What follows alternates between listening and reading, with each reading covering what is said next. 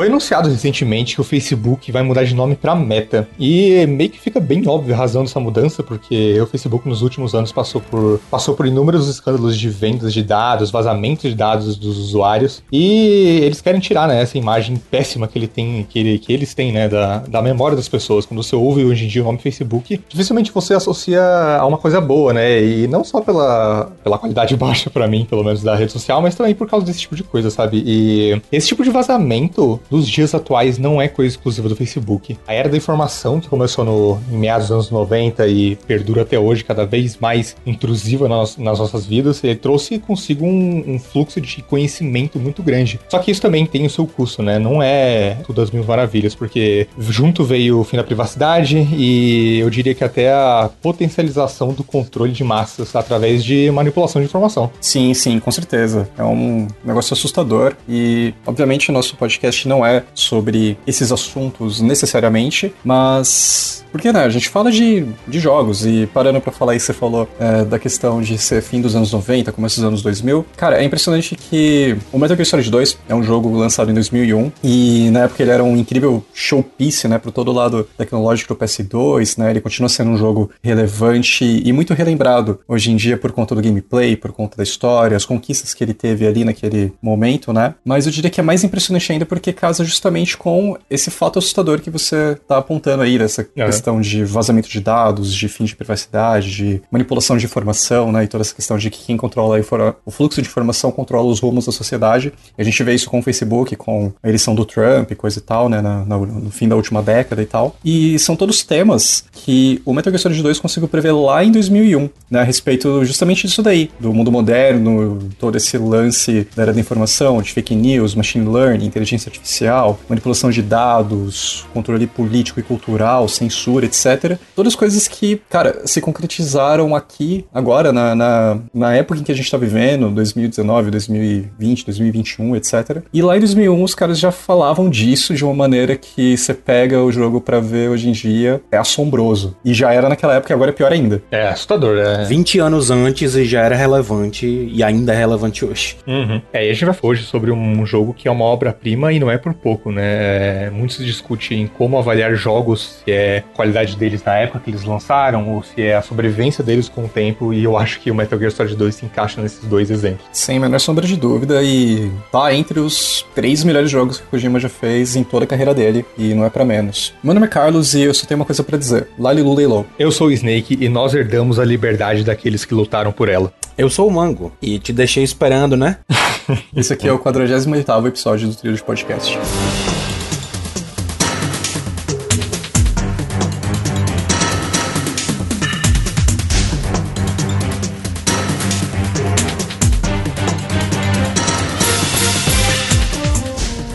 Bom, pessoal, como sempre, vocês sabem que a gente tem aqueles recadinhos breves e, como de praxe, vocês sabem que o Trilho de Podcast faz parte da Trilogy Games, né, que é a loja que mais cresce no Brasil aí no ramo de videogames. É, visitem o site www.trilogygames.com.br, sigam as redes sociais, arroba Games oficial no Insta e no Facebook e também arroba Games underline no Twitter. A gente está sempre fazendo lives no, na Twitch também, você pode encontrar a gente na página twitch.tv barra podcast e, obviamente, obviamente, esse podcast é feito com dinheiro do nosso bolso. Então, se vocês puderem nos ajudar em algum momento com sub, seja sub do Amazon Prime, né, que vocês conseguem doar gratuitamente a cada mês, ou aqueles subs baratinhos que sempre são possíveis de fazer isoladamente, por favor, nós agradecemos muito. Por tudo isso dito, vamos pro episódio.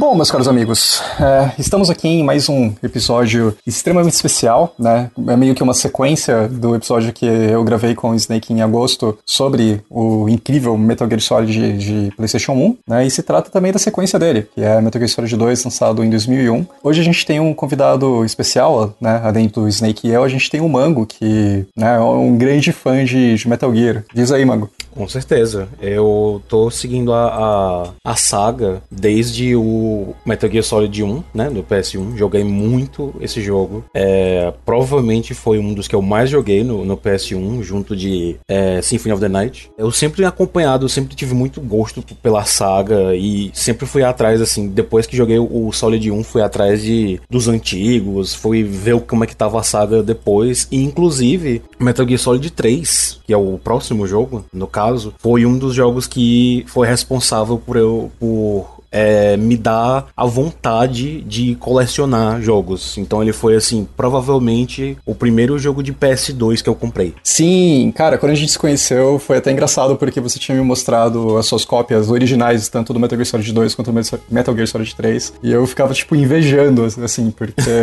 é, eu tenho uma história com o Metal Gear Solid 3, né? Eu já tinha comentado sobre isso aqui, mas eu joguei cada um dos jogos da franquia em ordem de lançamento mesmo, né? Eu tive contato com o Metal Gear Solid muito antes do Solid 2 sair e tudo mais. E então foi jogando na, na época que eles eram novos. E quando o Metal Gear Solid 4 saiu, é, eu queria muito, muito, muito ele. Só que a gente não tava encontrando para comprar, mesmo piratão. E o meu pai, do, no Natal, ele falou que ia me dar de presente. A gente ia no shopping comprar ele original, coisa e tal. Tinha uma loja em que a gente costumava ir de vez em quando, dentro de um shopping e tudo. E eu tava super feliz, super empolgado para pegar o jogo, mas quando a gente chegou lá, a loja tinha fechado. Tipo, tinha fechado, não fechado por conta do Natal, mas fechado, fechado fechado ever, forever, tá ligado? Cara, uau.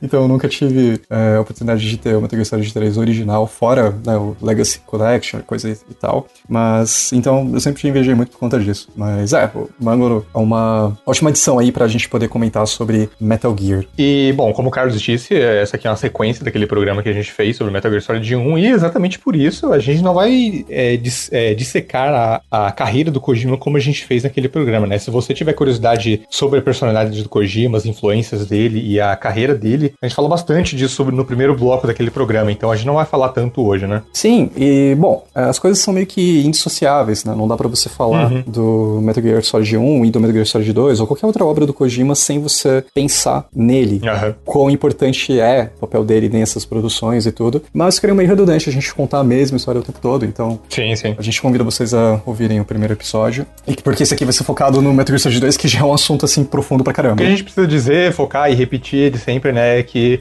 é, o Kojima é muito autoral e todos os jogos refletem a personalidade, a personalidade dele e a visão de mundo que ele tem ao longo dos anos e que vai se alterando, né? Então é, é sempre muito legal ver essa parte. Sempre bom também lembrar que a lógica do podcast, de tipo, é, seguindo, a gente tá meio que seguindo do primeiro, daquele primeiro podcast do, do Metal Gear Solid original, os jogos eles são muito desse jeito, né? A, a saga Metal Gear é realmente uma coisa que se você escolher começar, você não tem como começar, sei lá, do segundo, ah, terceiro não. jogo. É uma coisa realmente que você tem que ir desde o começo e aí ir seguindo pouco a pouco. É, eu acho que inclusive vale, vale parênteses, é, muita gente me pergunta direto qual que é a melhor ordem para jogar Metal Gear, porque, né, existe, né, para quem não conhece muito a franquia já sabe, né, ah, meio que o, o terceiro ou primeiro na cronologia, eu talvez devesse começar por ele e eu sou extremamente, e eu desrecomendo demais isso, sabe, eu, eu acho que tem que começar pelo, se você não tem acesso ao, aos Metal Gear Genesis o que eu acho difícil, né? Porque é super fácil emular em qualquer, qualquer PC que você tenha. Você pode começar direto pelo Metal Gear Solid 1. Então não, não vai assim por, por linha cronológica, ah, primeiro 3, depois o Peace Walker, sabe? É, eu, eu sou sempre a, favor de, de, jogar na intenção do, do criador. E a intenção do Kojima é você primeiro experienciar aquela história do Solid com o Raiden depois no 2 e depois passar para conhecer o Big Boss, por exemplo, no 3, sabe? Então é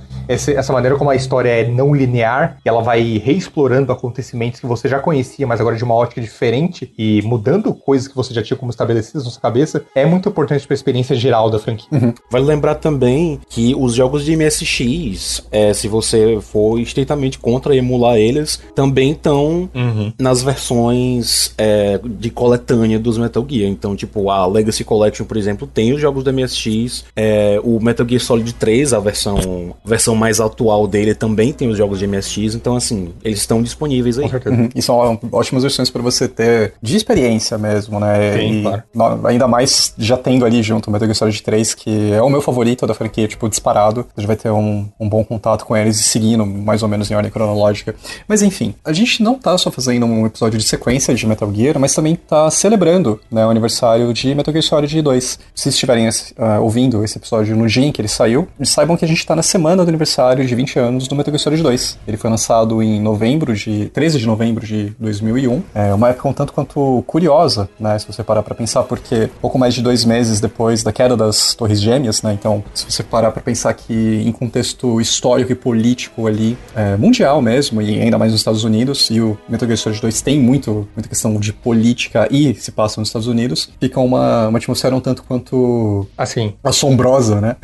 é, mais especificamente se passa em Manhattan, né, cara? O que é mais assustador ainda. Sim, sim. É muito bizarro pensar nisso. Mas enfim, esse episódio é, como eu disse, uma celebração de Metal Gear Solid 2 e a gente não tem como falar disso sem dar o contexto histórico, né? Uh, Metal Gear Solid 2, é, ele é um jogo que demorou um bocado para ser feito, se você parar pra pensar que três anos naquela época, né, de 99 a 2001, equivale a tipo 5, 6 anos de desenvolvimento de, de produção de hoje em dia, né? Claro. Uhum. É, enquanto, sei lá, se você para pra pensar que Ocarina of Time para Majora's Mask foi um ano, um pouco menos talvez, é um tempo assim absurdamente rápido. Final Fantasy IV, por exemplo, foi feito em menos de um ano, né, uhum. né, por uma equipe de tipo 18 pessoas, então são processos um pouco mais rápidos. Mas o Metal Gear Solid 2 é um jogo que demorou um tanto para ser feito e assim, o resultado final mostra muito bem isso, né? Eu inclusive ia adicionar que Kojima tomou uma decisão acertadíssima de esperar pelo próximo pelo próximo hardware da Sony antes de lançar ele, porque a gente vai falar bastante dessa parte mais para frente, mas o, a maneira como esse jogo, como esse jogo explora uh, o hardware do PS2 é incrível. Então, graças a Deus, Kojima esperou e não lançou ele no PS1, esperou para lançar no PS2, né? Cara, eu não consigo nem imaginar como que isso aqui rodaria no, no, no PS1, tipo, em, em, termos técnicos, né? Uhum. Na nossa introdução eu comentei um pouco sobre como ele é realmente um showpiece pro PlayStation 2 e em questão de ambição da, de toda a parte mecânica dele, né? De toda a forma como você consegue interagir com o cenário, coisa e tal, eu acho que seria completamente impossível de você fazer um hardware mais fraco, né, do que ah, com certeza. um dos que eram mais interessantes ali naquele momento, né? Uhum. Falando nessa questão de desenvolvimento do Metal Gear Solid 2, uma coisa que eu gosto muito e eu gostaria que existisse, que a gente tivesse acesso a isso para outros jogos, é que na internet você consegue encontrar um documento chamado Design Doc, documentação de design mesmo, tipo todas as ideias, todos os conceitos, temas, todas as intenções ali dos criadores do Metal Gear Solid 2, né? Se você procurar, é um documento que data é, de 99, né? Ele começou a fazer esse documento é, nesse período, né? Então, em janeiro de 99 você já tinha, já é a data ali que tá, né, do, do documento sobre o desenvolvimento do Metal Gear Solid 2. Você já vê que é um pouquinho depois do lançamento do é, Metal Gear Solid 1, né? Enquanto o Metal Gear Solid 1 saiu no finzinho de 98, em 99 o Kojima já estava pensando, né, em como que ele faria o MGS2 e eu não sei se vocês dois tiveram contato com esse documento, mas cara, se você parar para ler as ideias que eles tiveram ali e o quanto eles conseguiram executar é um absurdo. Óbvio, tem muita coisa que simplesmente não dava, tipo ter centenas de soldados na tela, coisa e tal. Não daria pro PS2 renderizar isso daí, mas já é uma coisa que eles pensavam em extrapolar ali, mesmo naquela época, e ainda assim, né, tipo, não conseguiram fazer esse, essa parte de ter centenas de soldados na tela, eles ainda conseguiram executar muita coisa, como uh, interação de ambiente, forma como a luz interage, uh, toda a modelagem de inteligência artificial dos, dos inimigos, coisa e tal, tá tudo uhum. ali documentado em 99, e é impressionante como eles conseguiram montar isso daí num jogo, né, uh, nessa época. Vocês chegaram a ter contato com esse documento? Eu tive um pouco de contato com esses documentos, mas eu nunca me entrei a fundo, inclusive é um dos, é um dos textos sobre videogames que eu, que eu tenho salvo para ler, é, ler bastante, né? É impressionante como esse processo criativo de qualquer jogo, na verdade, é muito mais complexo do que a gente imagina. Porque vendo o pouco desse documento que eu vi já, já mostra como passar intenção em, em programação é um negócio complicado. Porque você ainda mais considerando que Metal Gear Solid 2 é um, é um jogo sem precedentes, que é extremamente revolucionário para época dele, passar coisas, é, é, é, executar coisas que eram novas para época do zero é um negócio muito complicado. E isso torna o jogo mais admirável ainda, sabe? O Kojima, é claro, é, ele é um excelente diretor de equipe também, e o time que ele teve nesse jogo para executar as coisas que ele queria é tão, tão acertado, porque o que tem nesse documento é basicamente como, como ia ser feito, como o Carlos falou, no jogo final. Então é pouco se perdeu nesse processo, sabe? Poucas, poucas coisas foram cortadas ou, ou alteradas. Então é, é muito legal ver isso. Uhum. É, cara, e assim, como eu falei ali para vocês, né? Essa documentação ela mostra as intenções do Kojima e da equipe dele, tanto em termos mecânicos quanto visuais, temáticos e tal. Então,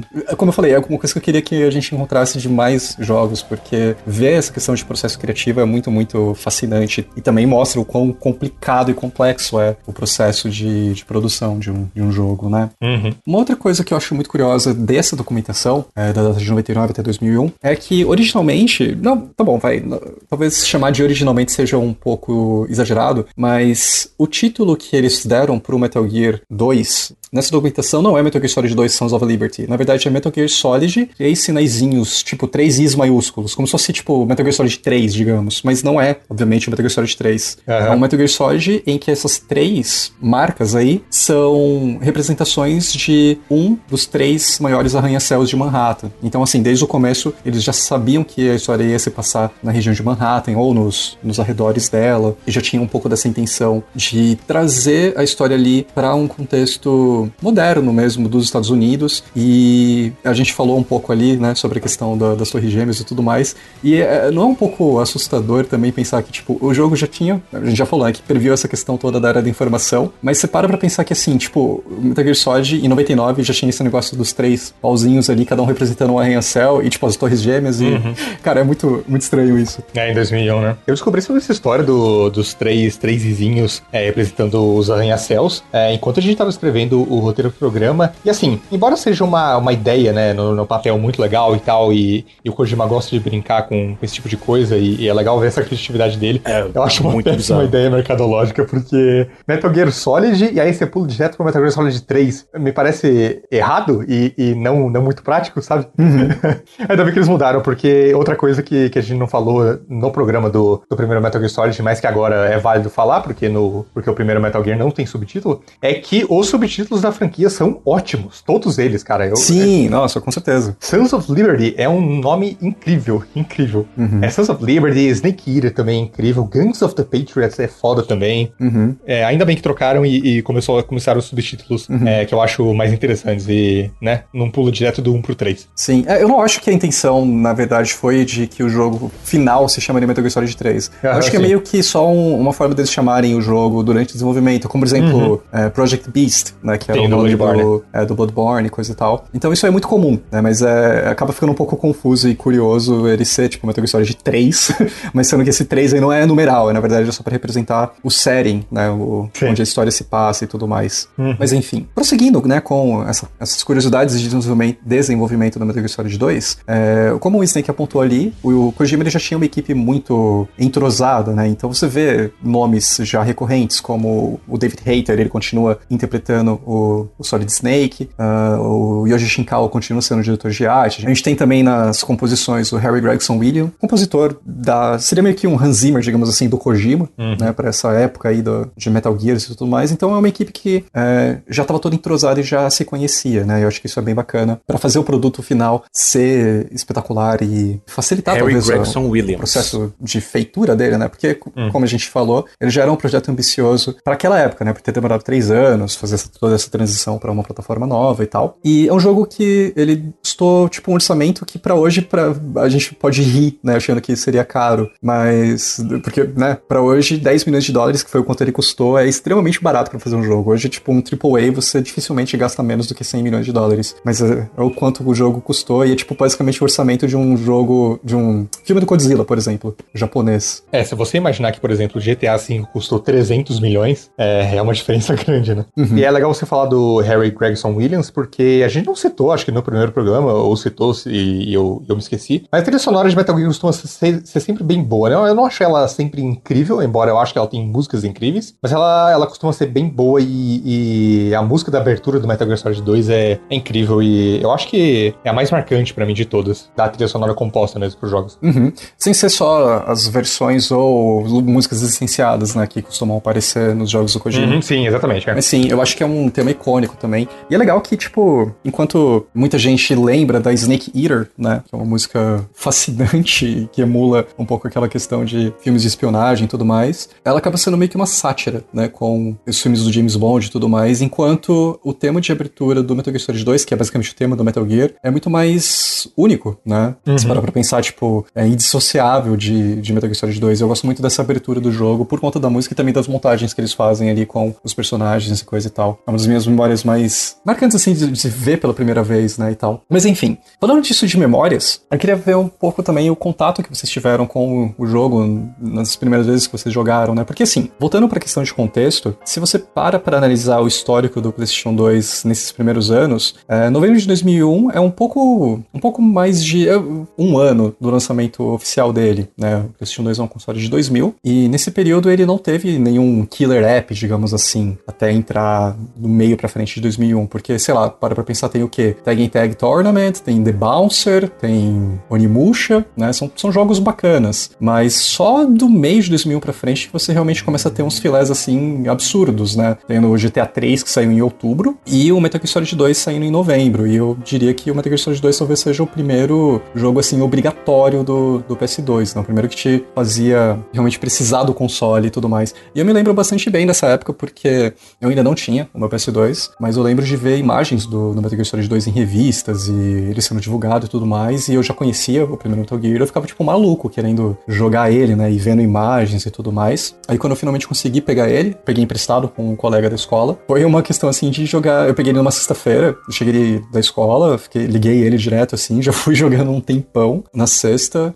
já cheguei até metade dele, no sábado acordei cedinho para continuar jogando e terminei ele no domingo. Então em três dias assim eu tipo devorei o Metal Solid 2 e foi assim uma das experiências mais gostosas que eu tive com o meu primeiro ano assim com, do, do PS2, né? Uh, como foi para vocês? Para mim foi interessante assim a mudança porque eu meio que pulei a ordem. Eu tinha jogado bastante do Metal Gear Solid 1 é, e passei um bom tempo até eu conseguir o PS2. Só depois que quando, quando eu fui conseguir eu, eu já tinha jogado Metal Gear Solid 3, já tinha terminado o Metal Gear Solid 3 inclusive, que eu fui não, vamos atrás da história que o 1 continuou e aí eu voltei para o Metal Gear Solid 2. Também consegui ele a cópia original e realmente foi uma coisa parecida com o que o Carlos falou, foi uma coisa bem comecei a jogar é, quando vi já tinha terminado. Quando eu fui olhar, ah, ok, já fazem 11 horas e o jogo acabou, ok. Foi assim, bem, bem intenso e foi uma experiência maravilhosa. Eu agradeci muito por ter finalmente voltado ao Metal Gear, por realmente o, o 3 ter reiniciado essa chama aí que eu tinha, essa vontade que eu tinha de jogar os jogos de, de da saga e jogos de espionagem no geral, que para mim, na real, nunca tiveram, nunca teve um que se comparasse com o Metal Gear. Eu sempre sempre cheguei a, a, sempre foi o meu critério de comparação desde o Solid 1, mas foi basicamente isso. Eu peguei ele logo depois do, do Solid 3 para relembrar a história, depois que eu tava animado para voltar para a saga e foi assim questão de alguns poucos dias eu já tinha, tinha zerado o jogo, já queria zerar na, na próxima dificuldade, sabe? Uhum. Isso acho que mostra muito como ele é engajante e não só por termos de história, né? Porque assim, acho que tanto você quanto eu, a gente já estudava inglês nessa época, mas a gente não era fluente, tipo, longe disso. A gente conseguia entender meio que razoavelmente o que estava se passando, né, na história, mas não com profundidade, né? E acho que até os próprios americanos, na época que eles jogaram isso, eles tinham mais ou menos a nossa idade, nosso primeiro contato com Metal Gear Solid 2, a profundidade dele é muito maior do que uma criança ou um pré-adolescente conseguiria absorver, né? Mas mostra como, tipo, o próprio gameplay dele é um, é um, grande mérito, né? E muita gente pode acabar criticando Kojima por conta disso, né? Porque, nossa, é metade de cutscene, metade de gameplay e tudo mais, mas parece um filme, só tem cena, só tem diálogo e tudo mais. Não, cara, não é bem, não é bem assim, porque o lado mecânico do jogo também é absurdamente divertido de jogar. Como você mesmo falou, você já acabou ele já queria ir de novo para ficar brincando ali numa dificuldade maior, né? E eu tenho certeza que eu sei o motivo disso daí, a gente vai explorar isso um pouco depois. Mas eu queria saber do, do Snake aí também. É, eu joguei Metal Gear Solid 2 depois de ter jogado o 3 e o 1. Uh, o 3, por incrível que pareça, foi o meu primeiro, infelizmente. Quando eu disse lá no começo do programa que eu recomendo ir pela ordem cronológica, é por experiência própria. Pela ordem cronológica, não, pela ordem de lançamento. É por experiência própria, porque eu joguei o 3 primeiro e depois eu voltei pro 1 e depois o 2. E quando eu joguei, é, eu era fluente em inglês já, foi por volta de 2015. 2015? Eu acho que por. É, 2015, mas. Você jogou bem mais velho do que, quando, do que a minha idade, né? Porque eu joguei então. Não, com certeza. É porque eu tinha, tipo, 11 anos.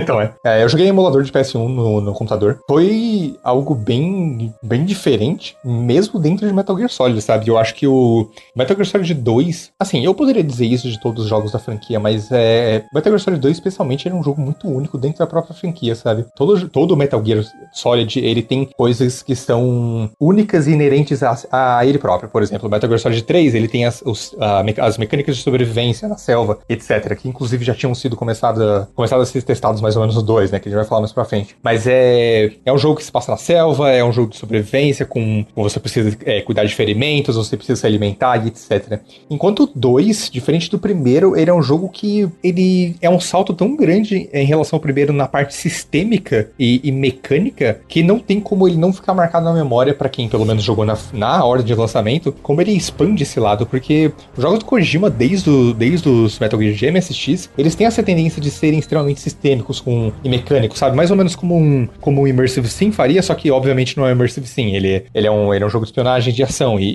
e essa parte mecânica dele, com vários sistemas se interligando e trabalhando juntos para criar situações únicas, e com sistemas que não são exatamente ditos pro jogador, mas você vai pegando através de gameplay e de experiência com o jogo, eles são bem únicos do 2, eles, eles se expandem e cada vez vão se expandindo mais com a franquia, sabe? Então o 2, ele tem esse papel importante para mim de ver que, cara, esse cara aqui, ele realmente, né? Porra, o, o cara faz gameplay no mesmo nível da narrativa dele, sabe? É, é, é um negócio meio, meio paradoxal, porque, bom, em 2015 eu era bem experiente com videogames e para mim, videogames poderiam apelar apenas para um lado, ou pro lado mecânico ou pro lado de narrativa. E embora eu tivesse jogos, eu já tivesse jogado jogos que sabiam mesclar muito bem os dois, eu ainda não tinha percebido até jogar Metal Gear Solid 2 que eu falei, caramba, é, é realmente muito legal jogar isso, sabe? Uhum, 100%. Acho que, é, mais uma vez, reforça o ponto que a gente tava falando da força do gameplay e da, da história sim. esse jogo traz, né? Então, é muito bacana ver isso. É, antes da gente expandir esse tema e realmente falar do que, que dá pra você fazer nesse jogo, por que, que ele é importante e tudo mais, é, eu queria fazer duas perguntas. A primeira delas é, vocês concordam com o que eu falei? Que talvez seja o primeiro grande jogo do PS2? É discutível até pensar por ter o, GTA 3 sair num mês antes dele, né? Ou bem, bem próximo ali, porque o GTA 3 é do finzinho de outubro. Ou vocês acham que tem alguma outra coisa anterior a ele que, assim, tipo, era um, um must-have do, do PS2? Então, por que pareça, o meu jogo favorito de 2001 não é Metal Gear Solid 2, nem GTA 3, ele é o Silent Hill 2. O Silent Hill 2 ele foi lançado em setembro né, de 2001. Eu não sei se ele é exatamente. É, eu diria que assim, o segundo semestre de 2001 é mais ou menos o semestre para você falar, ok, esse console eu preciso ter, sabe? Porque uhum. Silent Hill 2, GTA 3 e Metal Gear Solid 2 são muitos system sellers, sabe? Então, uh, eu não sei se ele foi o primeiro, mas ele com certeza tá nesse, nesse pacote aí de grandes lançamentos do PS1 que foram, né, despontar o console mais vendido da história. Sim, sim. Até em 2001 a gente também tem o, o, Final Fantasy X, né? Que Final Fantasy, como, como sempre, já aí na sua décima, já estando aí na sua décima, sua décima versão do jogo, é, já tem aí sua legião de fãs e com certeza o pessoal que já estava esperando muito por uma, uma, sequência e com certeza é um tipo é um jogo que ia vender é, console, né? Então realmente essa parte, essa segunda parte do, de, de 2001 foi realmente a parte de olha, essa aqui é a hora de você comprar o seu PS2. Uhum. É, Lembrando que em agosto de 2001 saiu Devil May Cry 1 também, sabe? Uhum. Então é, é um pacote de sequência ali de, de porrada atrás de porrada, sabe? Devil May Cry 1, Silent Hill 2, GTA 3 e, porra, é realmente o ano da venda do PS2, sabe? Sim, com certeza. É, títulos extremamente fascinantes, né? E impressionantes ainda uhum. hoje, né? Acho que todos eles são, são muito gostosos de jogar até, até os dias atuais, né? A gente pode discutir um pouco se o Metal Gear Solid 2 envelheceu bem ou não, como a gente fez com o Metal Gear Solid 1, mas realmente é indiscutível que 2001 é um ano do calibre de 98, de 2017 também, claro. porque tem muito, muito filé. A minha segunda pergunta era, uh, Snake, como que foi o marketing desse jogo? Cara, o marketing desse jogo é um... foi claramente um evento. Eu, eu já era vivo em 2001, mas eu obviamente não acompanhei, eu ainda tava nas fraldas, mas... É... literalmente. Sim, é, literalmente é. Mas, cara, antes da gente começar a tratar sobre o, sobre o marketing especificamente, eu queria dizer que eu queria muito o marketing desse nível que foi do Metal Gear Solid 2 hoje em dia, sabe? É claro que é muito mais difícil acontecer por causa da, né, da, da era da informação e tal, mas... Justamente é, o cada... próprio tema do jogo. Exato, exatamente. Só que o, o marketing de Metal Gear Solid 2 é incrível. Porque o que aconteceu é que, bom, essa história é bastante famosa, então é, eu vou, mas eu vou contar ela de qualquer jeito, é que o objetivo do Kojima com o marketing todo de Metal Gear Solid 2 era enganar, é assim, eu vou, eu vou falar sem aspas, porque é literalmente enganar uh, o seu público. Ele sabia que existia já, já, né, o, o Metal Gear Solid 1 já tinha conquistado uma fanbase muito grande, e principalmente, né, é, é uma fanbase muito grande pro personagem do Solid. E o objetivo todo do marketing foi enganar o, o público e futuro jogador do jogo que o Solid seria novamente protagonista do Metal Gear Solid 2. Até porque, né, é, faz, faz todo sentido, né? Você tem uma sequência de um jogo, faz todo sentido que repita o protagonista, é, né? Mesmo... Inclusive a capa é o Snake, né? Sim, a é... capa é o, é o Solid, não é o Raiden. Só que o que acontece é que, na verdade, o protagonista do jogo de verdade é o Raiden. Você joga com o Snake só na, na abertura do jogo, na missão do Tanker. E o Kojima, ele propositalmente é, produziu cenas fakes pros trailers, porque, né, o Kojima, ele sempre edita os trailers, como a gente disse no programa passado, e ele editou todos os trailers do jogo, ele editou para fazer parecer que em sequências onde no jogo final era o Raiden que você controlava, na verdade, ele botou o Snake ali no trailer para achar que, né, é o Snake durante o jogo inteiro. E isso é tão maravilhoso porque isso é uma ironia com o tema do jogo de manipulação de informação, de como você pode usar o conhecimento a seu favor para manipulação de massas, né? E muita gente na época começou a jogar uh, e descobriu, né, que o protagonista era Raiden, é, ficou decepcionada e, e, a recepção de público na época não foi tão positiva. É, a recepção de crítica foi ótima, foi até melhor que a do primeira, mas a de, de público não foi tão positiva por e eu e assim é por pura birra, né? Porque o jogo é muito bom e uma eu vou, eu vou dizer uma, uma das razões principais do, do jogo ser muito bom é essa essa troca de protagonistas. O, o Raiden é um protagonista ótimo e o, o, que o Kojima faz com ele e tirar o protagonismo do Snake para né uh, botar ele no pedestal que ele merece, porque é uma história em que você precisa ver esse herói de uma perspectiva externa e a maneira como ele brinca isso no jogo é super genial, sabe? Então eu acho que o marketing é acertadíssimo, sabe? Acertadíssimo. Com certeza. Eu acho que, inclusive, o, o Raiden. Tudo bem que quando eu fui jogar o jogo, eu já tinha noção dessa questão toda, que você não, não ia jogar com o Snake pelo jogo inteiro. Mas eu fiquei surpreso do quanto eu gostei de jogar com o Raiden, gostei do personagem em si. E eu acho ele, inclusive, muito mais é, relacionável do que o Snake. Porque o Snake é o velho protagonista de, de é, filme de ação, né? Anos 80, aquele negócio, o herói B10 que já foi teoricamente já devia estar tá fora de serviço, essas coisas todas. É, o próprio Snake Plissken, né, do, do, do Fuga de Nova York, mas eu curti muito o Raiden porque eu acho que ele é uma, uma reflexão muito mais próxima dos próprios jogadores. Então, assim, ele é uns. É uma, uma coisa que a gente vai entrar um pouquinho depois, mas ele é uma represent, meio que uma representação das pessoas que estão jogando, né? Tipo, é uma coisa muito mais próxima, muito mais possível de ser próxima sua do que o Snake, por exemplo. Ah, claro, com certeza. Até porque o Raiden ele não tem aquela atitude de fodão que o Snake tem, né? E é, sendo uma história sobre, sobre esse tipo de. Como é que eu posso dizer? Desse tipo de manipulação e de informação da era da informática, é, você precisa ver esses personagens que foram participantes do incidente do Tanker no começo do jogo de uma perspectiva externa. E o Raiden ser. Eu vou repetir, né? Como o Raiden ser o o, protagonista do jogo, uma decisão muito acertada. E esse marketing todo que foi que se prolongou por vários trailers e que mostrava sempre o Snake, o Raiden nunca aparecia em trailer. Inclusive, as únicas pessoas que sabiam da existência do Raiden era o time interno de desenvolvimento, ninguém mais sabia dentro da Konami dele. E manipular esse tipo de coisa para criar uma surpresa pro jogador é, eu diria que é um presente do Kojima, sabe? É, assim, é, é, claro que é uma enganação, mas é, é, uma enganação muito mais, como é que eu vou dizer? Muito mais em forma de presente do que, do que para denegrir o jogo, sabe? Sem sombra de dúvida. E eu acho engraçado porque, é, como eu falei, eu lembro dessa época porque eu já era fascinado por, pela revista de videogame e tudo mais. Eu lembro de ver o trailer, é, eu não me lembro onde, mas eu, eu, lembro de ver flashes assim do, do trailer, dos trailers na verdade, mostrando cenas que você citou, né? Que ou você, na verdade, joga elas com o Raiden, ou eram cenas que simplesmente não existiam. Tipo, elas não estão no, no jogo final. Uhum. E é curioso ver que, tipo, na verdade, eles não é, inutilizaram elas, porque porque alguns desses pequenos cortes estão em algumas cenas de conversação no, mais pra frente, né, no, na história do jogo, né, quando eles fazem algumas grandes revelações mais próximo do final. E você vê alguns trechos ali de, de combates que você nunca fez, mas estão ali com, com o Snake. Então é legal ver como tipo, toda essa campanha de marketing foi meio que pensada, né, já com esse contexto aí de manipulação de dados e informação e tal. Então eu acho que realmente é uma coisa genial. E eu acho muito estranho que muita gente não gostou do Raiden na época época. Ele foi meio que mal recebido por uma parcela dos jogadores, mas eu, vejo que isso envelheceu de uma maneira muito boa hoje, porque eu acho que é muito, muito, muito difícil mesmo você encontrar gente que não goste do, do Raiden hoje quando a gente discute o Metal Gear Solid, concorda? Ah, com certeza. Eu acho que, como eu disse, é simplesmente birra, sabe? Uhum. É meio que birra de, de quebra de expectativa, aquela, aquela coisa que você não esperava, sabe? Você cria muita expectativa de que vai ser algo, e aí quando é algo diferente você meio que fica, fica decepcionado. Eu até entendo a frustração no primeiro momento, mas manter essa frustração até hoje não faz sentido. Não, nenhum. Meio que você supera isso, né? E começa uhum. a dar uma chance pro personagem. E eu acho que é um dos grandes personagens da franquia toda também. Cara, só mostra a magia desse jogo, né? Eu acho muito, muito legal. Com certeza.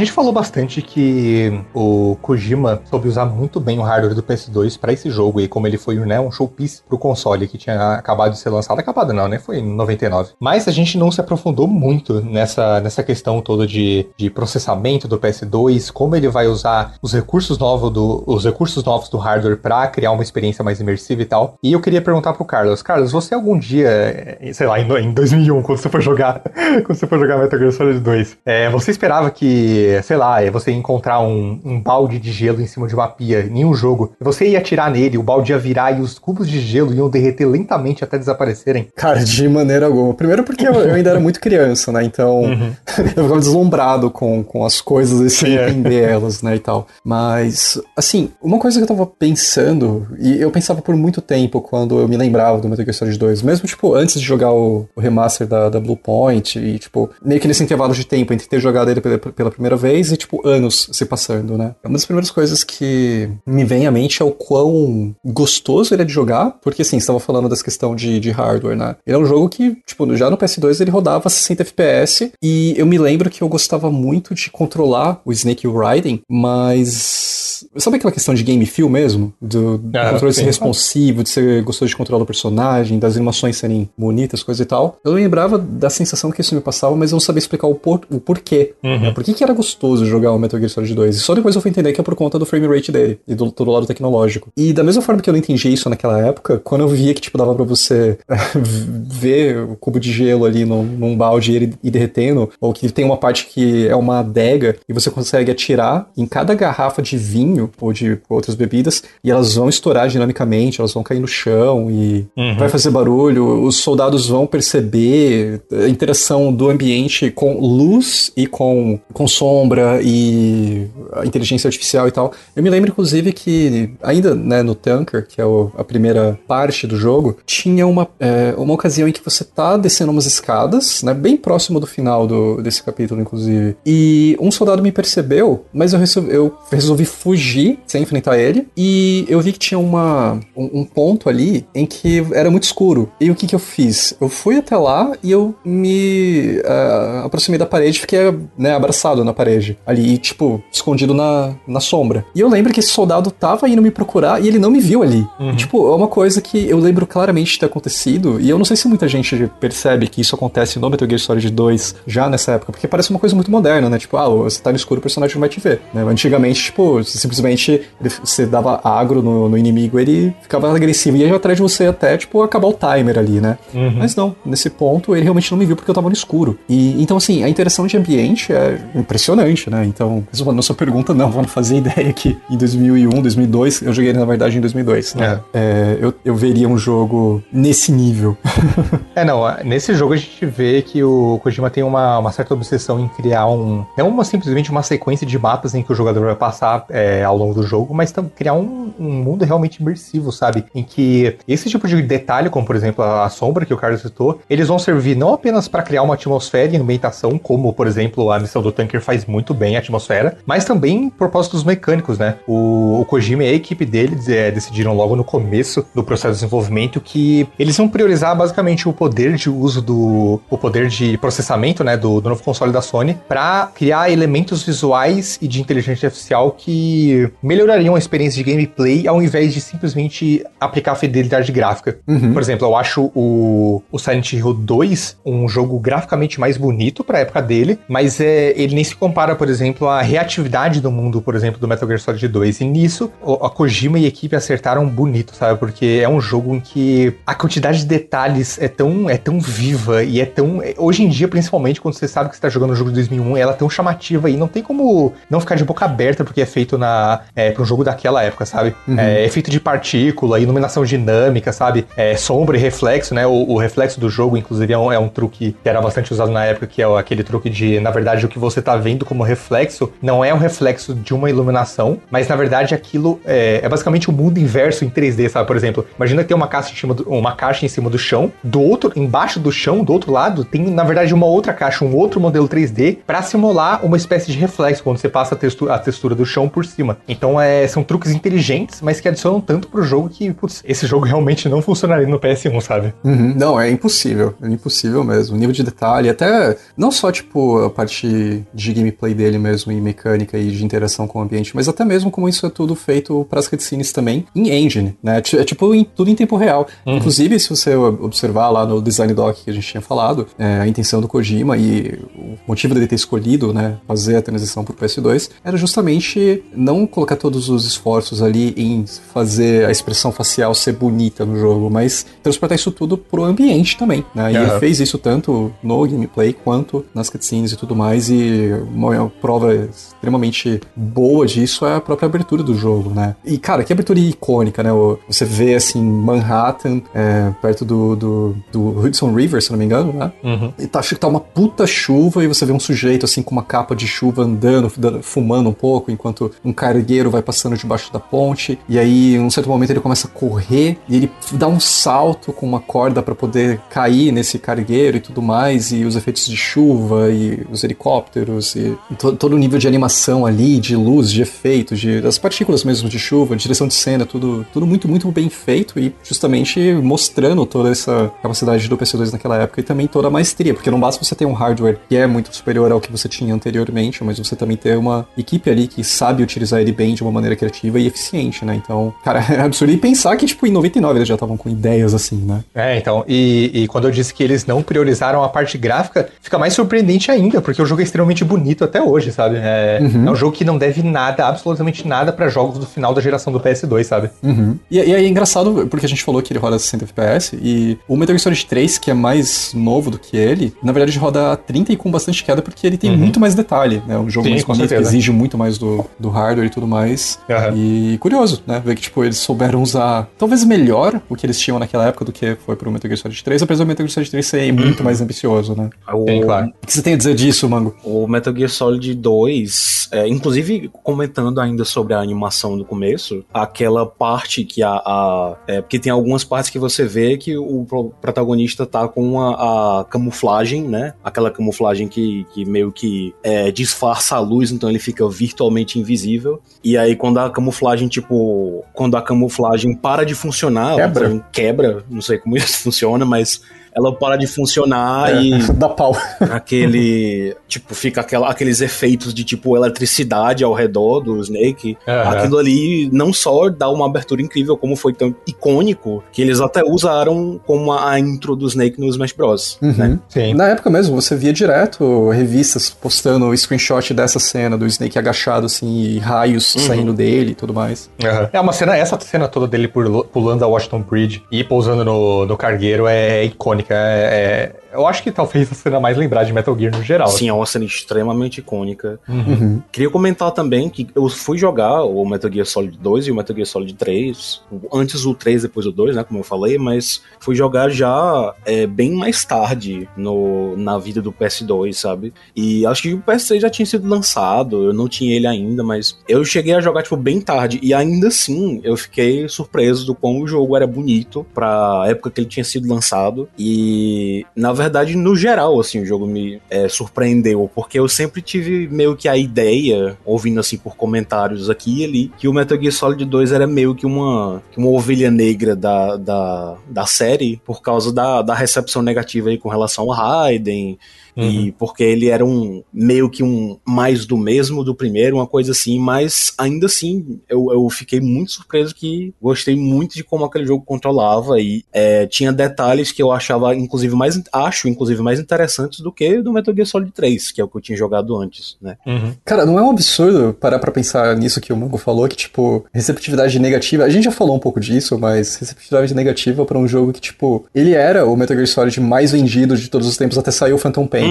Né? Uhum. Tipo, um dos poucos que passou de 7 milhões de cópias vendidas. Muita gente falando, nossa, esse aqui é Ovelha Negra e tudo mais. E, cara, não, de forma alguma. Não, de é, jeito é, nenhum. É inconcebível isso hoje em dia, cara. De jeito nenhum. A gente vai falar sobre nossa ordem de preferência no final do programa, mas é. Eu, eu sinto que com o tempo, e principalmente depois que eu, que eu comecei a usar mais o Twitter e tal, eu vejo que as pessoas estão, em, graças a Deus, abandonado essa, essa, essa crença de que o 2 é uma ovelha negra e é um jogo abaixo dos outros, sabe? É porque ele é um jogo. Assim, eu, eu particularmente acho ele um jogo muito superior ao primeiro, sem comparação. Com certeza. Sabe? Com certeza. É, eu gosto muito do primeiro, claro, não tô desmerecendo, mas uh, o 2 ele, ele pega coisas que um faz, e é claro que o Mano falou sobre essa, esse mais do mesmo do primeiro, e existe um motivo narrativo por causa disso. É, eu ia apontar justamente isso. Tem, tem um motivo aí para ter mais do mesmo.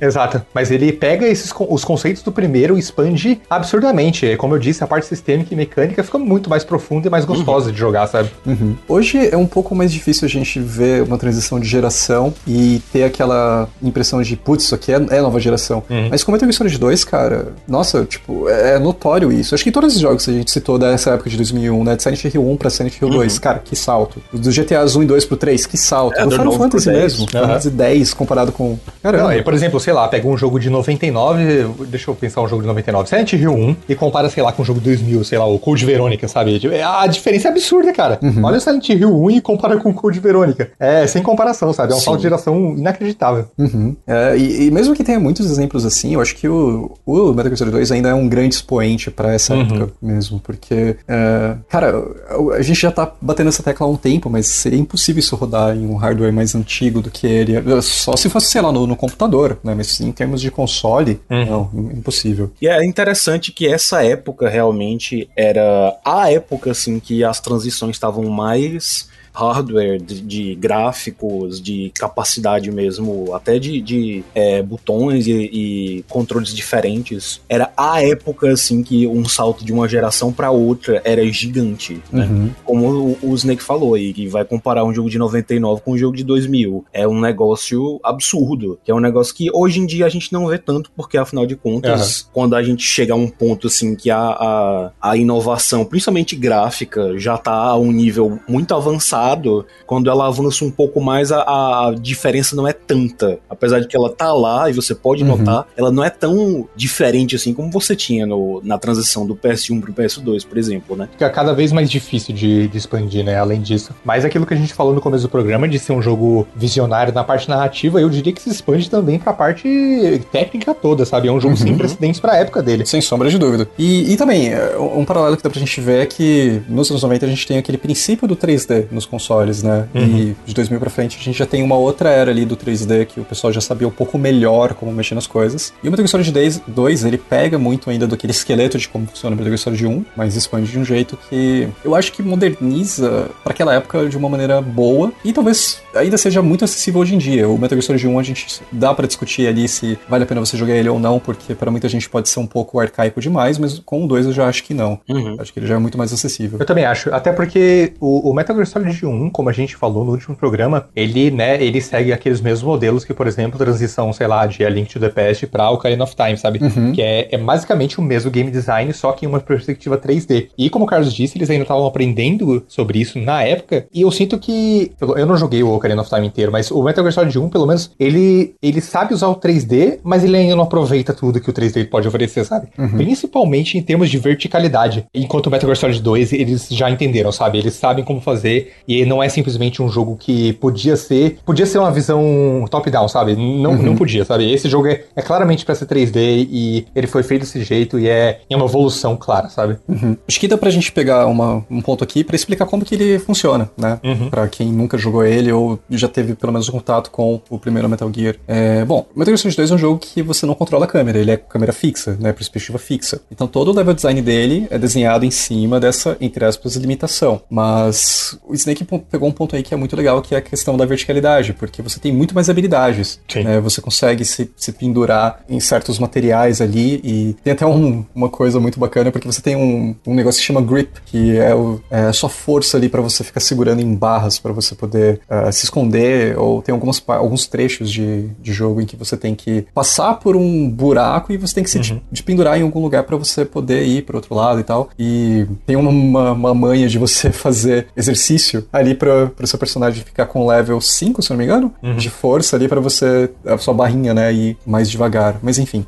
é, você tem um elemento de verticalidade ali também que ajuda tanto na questão de você se esconder quanto de é, fazer uma, é, uma locomoção ali, né, pular partes do, do mapa e coisa e tal, que não tem tanto no Metal Gear Solid 1, mas uh, por você também conseguir mirar em primeira pessoa, acho que a questão da câmera ser fixa quando você está andando pelo cenário não é tão. não, não te deixa tão preso quanto é no Metal Gear Solid 1. E o que, que, que, vocês acham disso? Em questão de level design mesmo. É, bom, essa questão da câmera fixa é porque muita gente pode não estar tá entendendo, mas a câmera não fica fixa em ambientes, ela, ela fica fixa no personagem, ela acompanha e você não tem controle dela, né? Uhum, exato. Uhum. O que eu acho é que, é, em comparação, como você disse, o Metal Gear Solid 1 era um jogo muito preso ao chão, né? Você uhum. dificilmente tem sessões em que você precisa fazer algo diferente do que atravessar uma, uma superfície plana. Enquanto o Metal Gear Solid 2 ele sabe lidar mais é, melhor com isso e, e, ele sabe brincar mais com essa questão, né? De, de aderência, ele sabe mesclar isso através de combate barra stealth, né? Que é você é, pegar os caras pela borda e, e, ou passar despercebido por eles. Uhum. Outra coisa que, cara, é, é, tão melhor em relação ao primeiro, graças a Deus eles implementaram no segundo, que é, é você pode atirar em primeira pessoa, uhum. enquanto no primeiro você pode simplesmente olhar, né? E, e ver as coisas em perspectiva de primeira pessoa você pode atirar também em primeira pessoa. E porque, para mim, a pior parte de gameplay do Metal Gear Solid 1 é o gunplay, sabe? Porque atirar, atirar é, sem ter controle de mira e a, a mira ser automática é, é, relativamente ruim, sabe? Não é, não é muito bom. Uhum. Ainda mais porque o jogo tem sequências e, e boss fights que exigem é, precisão de tiro, etc.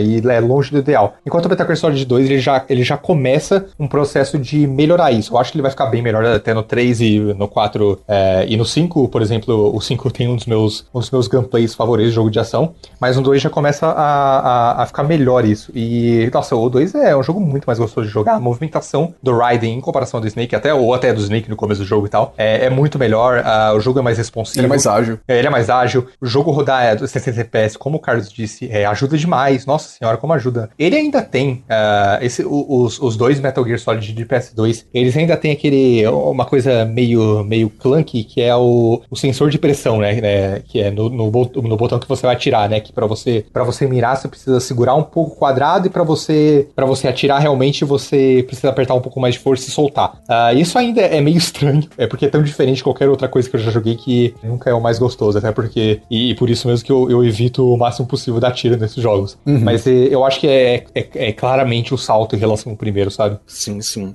Eu acho que a, a ideia toda de desse sensor de pressão assim, de utilizar tudo isso no jogo é uma ideia muito legal mas que realmente ficava melhor é, em teoria do que na prática. Uhum. Né? Até porque se você não tiver um, um, controle especificamente do PlayStation com, com os sensores de pressão, você não vai ter aquela, aquela opção ali e aí você vai acabar sofrendo um pouco na sua eficiência. Então, se você não tivesse, se você estivesse jogando, sei lá, a versão de PC e você não tivesse aquele controle de PS2 com pressão, PS2 não, de PlayStation no geral, né, com pressão, você não tinha, não tem como, por exemplo, corrigir de, ah, eu apertei o botão de tiro, mas eu não quero atirar. Eu na verdade quero guardar minha arma. Você não tem como, porque você faria isso soltando o botão bem devagar para a pressão e pouco a pouco cedendo e você coloca, baixa a arma. Uhum. Só que nos outros controles que você não tem isso, você não tem outra alternativa senão atirar. Uhum. E às vezes isso pode significar basicamente você ser visto.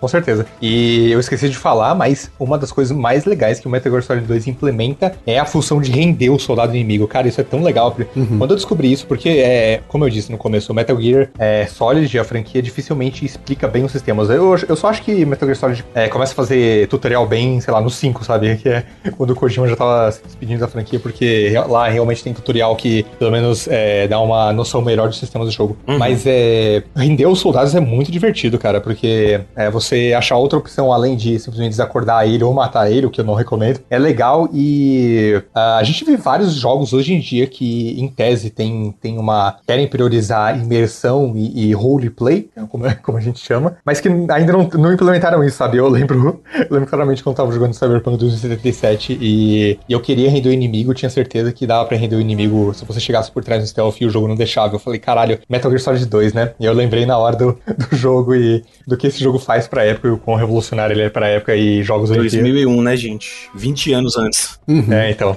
20 anos. Cara, absurdo. Isso é uma das coisas que eu mais curtia, que eu mais curto, na verdade, no Metal Gear, no geral, depois aí que veio do. Depois do Solid 1, né? Que eles começaram a implementar essas opções de você pode chegar lá e você pode só atirar na cabeça dele e matar ele, mas você pode ter a outra opção de render, de é, ameaçar, de você poder usar. Pedir munição, é. Isso, força é. não letal mesmo. Inclusive tem até o, o meio que colecionável do Metal Gear Solid 2, que são as dog tags, né? Uhum. Se você chegar para um soldado e você render ele e apontar a arma para a cabeça dele ou pro saco dele, porque isso é uma opção, é, ele vai meio que tipo balançar, se balançar para se livrar das coisas que ele tem. Aí ele vai dar um pouco de munição, ou sei lá, um ration, ou uma, uma dog tag, né? Que é o meio colecionável do jogo. É muito engraçado lembrar dos soldados, tipo, eles com medo assim, com a mão na cabeça, assim, dando aquela dancinha e chacoalhando e tal. É muito, muito bom. Uhum. E uma outras coisas legais também é que, tipo, é, se o soldado te ver, ele vai tentar chamar é, ajuda, você consegue estourar o rádio dele. Daí ele uhum. não. Ele fica, tipo assim, assustado, ele não consegue mais chamar é, ajuda, então não fica em alerta. Se você, tipo, derrota ele ali, tipo, põe ele pra dormir ou mata, é, é, o, o, símbolo de alerta some, né? Não, você tá safe ali. E é uma coisa muito bacana, porque mostra um pouco de profundidade ali. E é justamente uma coisa muito bacana, porque mostra o quão divertido é você simplesmente, tipo, zoar com os soldados no jogo. Eu acho que um bom parâmetro para ver o quão bom um jogo é mecanicamente e em seus sistemas é você ter uma boa experiência com ele uma primeira vez e depois, é, posteriormente, você descobrir uma, uma, uma, uma cacetada de mecânicas que você nem sabia que existiam, sabe? É, as duas vezes na vida que eu joguei Metal Gear Solid 2, eu não fazia nem ideia que dá pra estourar o rádio, sabe? Eu descobri depois. E, tipo, isso é muito legal, você saber o quão rico é o jogo. E, mais uma vez, é a questão da obsessão do Kojima em criar um mundo incrível, em que, né, os sistemas vão reagir muito bem ao jogador. Então, uhum. é, é, a gente tem que reforçar, né, que, cara, o Kojima não é só filminho, não, cara. O Kojima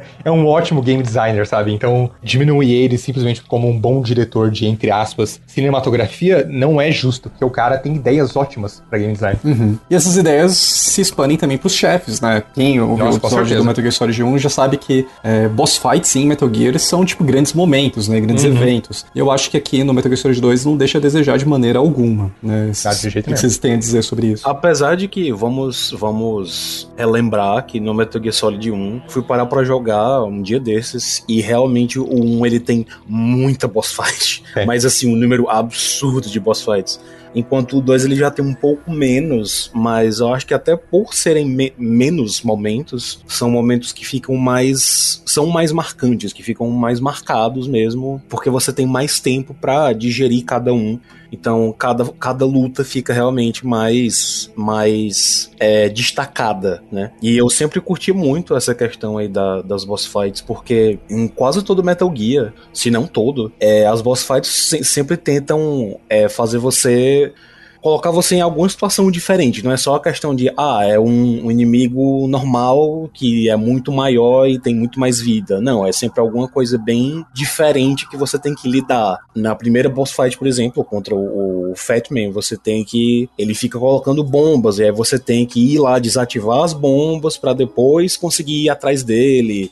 Então sempre tem uma mecânica a mais ali, que é uma coisa que eu sempre curti muito nessa questão do, dos chefes do Metal Gear. Uhum. E já que você puxou o Fatman, por favor, Carlos, fale sobre o Fatman, que eu sei que você adora. Meu Deus, o Fatman é o meu, é o meu vilão favorito, meu chefe favorito do, do Metal Gear Solid 2. Eu frequentemente falo que talvez seja o meu favorito da franquia toda, mas dá pra gente discutir um pouco, porque a The Boss é muito boa, o The, uhum. o, o, The End também é muito bom e tal. Mas, cara, do Metal Gear Solid 2, o Fatman pra mim é disparado mais sensacional, tanto do, do nível mecânico, porque eu gosto muito dessa, dessa ideia de você ter que desarmar as bombas que ele planta, é, que é uma coisa que você aprende a fazer um pouco antes, porque todo o arco anterior a você enfrentar o Fatman é uma missão de você ter que desmontar bombas, uhum. é, e você tem que usar isso na, na boss fight quanto pelo, pela ideia dele mesmo, cara. Porque, tipo, é um gordão, assim. É, tipo, é, um cara, falar, cara, é um cara obeso que, tipo, fica andando de patins. Com uma taça de vinho. Com uma taça de vinho, ele é obcecado por, por bombas e ele, ele é todo estranho. É, ele é muito dramático, né? Ele, tipo, se diz um artista. É, ele se diz um artista e fala, oh, I have beautiful hands, né? Tipo, eu tenho mãos lindas, assim, são feitas para construir bomba. E é um cara que tem um QI extremamente alto e, e coisa e tal. E ele até tem as unhas pintadas, né? Assim, que, uhum. que é, é um, mostra, assim, uma, uma obsessão com a beleza das mãos dele. É, então, assim, eu acho que é um chefe muito bem uh, feito, né? Tanto da batalha, porque é muito legal de você enfrentar ele, eu gosto dessa ideia das bombas e de você... É, meio que tem um paralelo com a luta contra o Vulcan Raven do Metal Gear Solid 1, porque o mapa ali, né? Você tem uma área, uma arena ampla, você tem que se locomover por ela, e, e tem certos pontos ali em que o, é, ele consegue ficar escondido, né? Né? E você tem que ficar esperto e olhar também o radar, porque tem um item que você encontra que deixa uma marca amarela quando tem bomba por perto. E se você usar ele nessa batalha, fica muito mais fácil de você identificar onde que o, o Fatman vai estar. Tá, né? E você vai lá, você desarma a bomba e, e atira nele. Uhum. Enfim, o chefe assim, sensacional. Portanto, cara, eu não consigo não gostar dele por conta de todos esses elementos. Uhum. Achei ele muito, muito bom. É, da franquia Metal Gear Solid principal, contando o, o 1, 2, o 3 e o 4, eu acho o 2 o com a seleção de chefes menos boa. Eu gosto ainda eu muito. Eu ia falar isso. É, eu gosto ainda muito dos chefes do 2, é claro, eu acho a maior parte deles incríveis, incríveis, principalmente a luta final, mas, por incrível que pareça, eu acho a, eu acho a menos boa. Eu acho que a, a qualidade da, da franquia em chefes é tão alta que, mesmo em um jogo com, com chefes ótimos, ele ainda, ele ainda é o, é o, é o digamos, menos bom. Porque uhum. eu acho que o primeiro, ele tem chefes melhores e mais icônicos até, sabe? Eu, eu acho que o Psycho Mantis é mais icônico, eu acho que é, a luta com a Sniper Wolf é, é mais legal e mais icônica. A minha seleção de chefes favoritos tá no 3, por exemplo. Eu, eu adoro o Cobra Unity, é meu favorito, mas mas é, eu acho o 2 o menos bom, mas ainda tem chefes ótimos. É uma seleção ali da a, a Dead Cell, que é a, que é a organização é, vilã desse jogo, ela tem personagens ótimos, eu acho que rende ótimos os fights também. Eu acho que assim, é, em termos temáticos, eu acho que os chefes são mais interessantes do que as batalhas, porque assim, uhum. entre Vamp,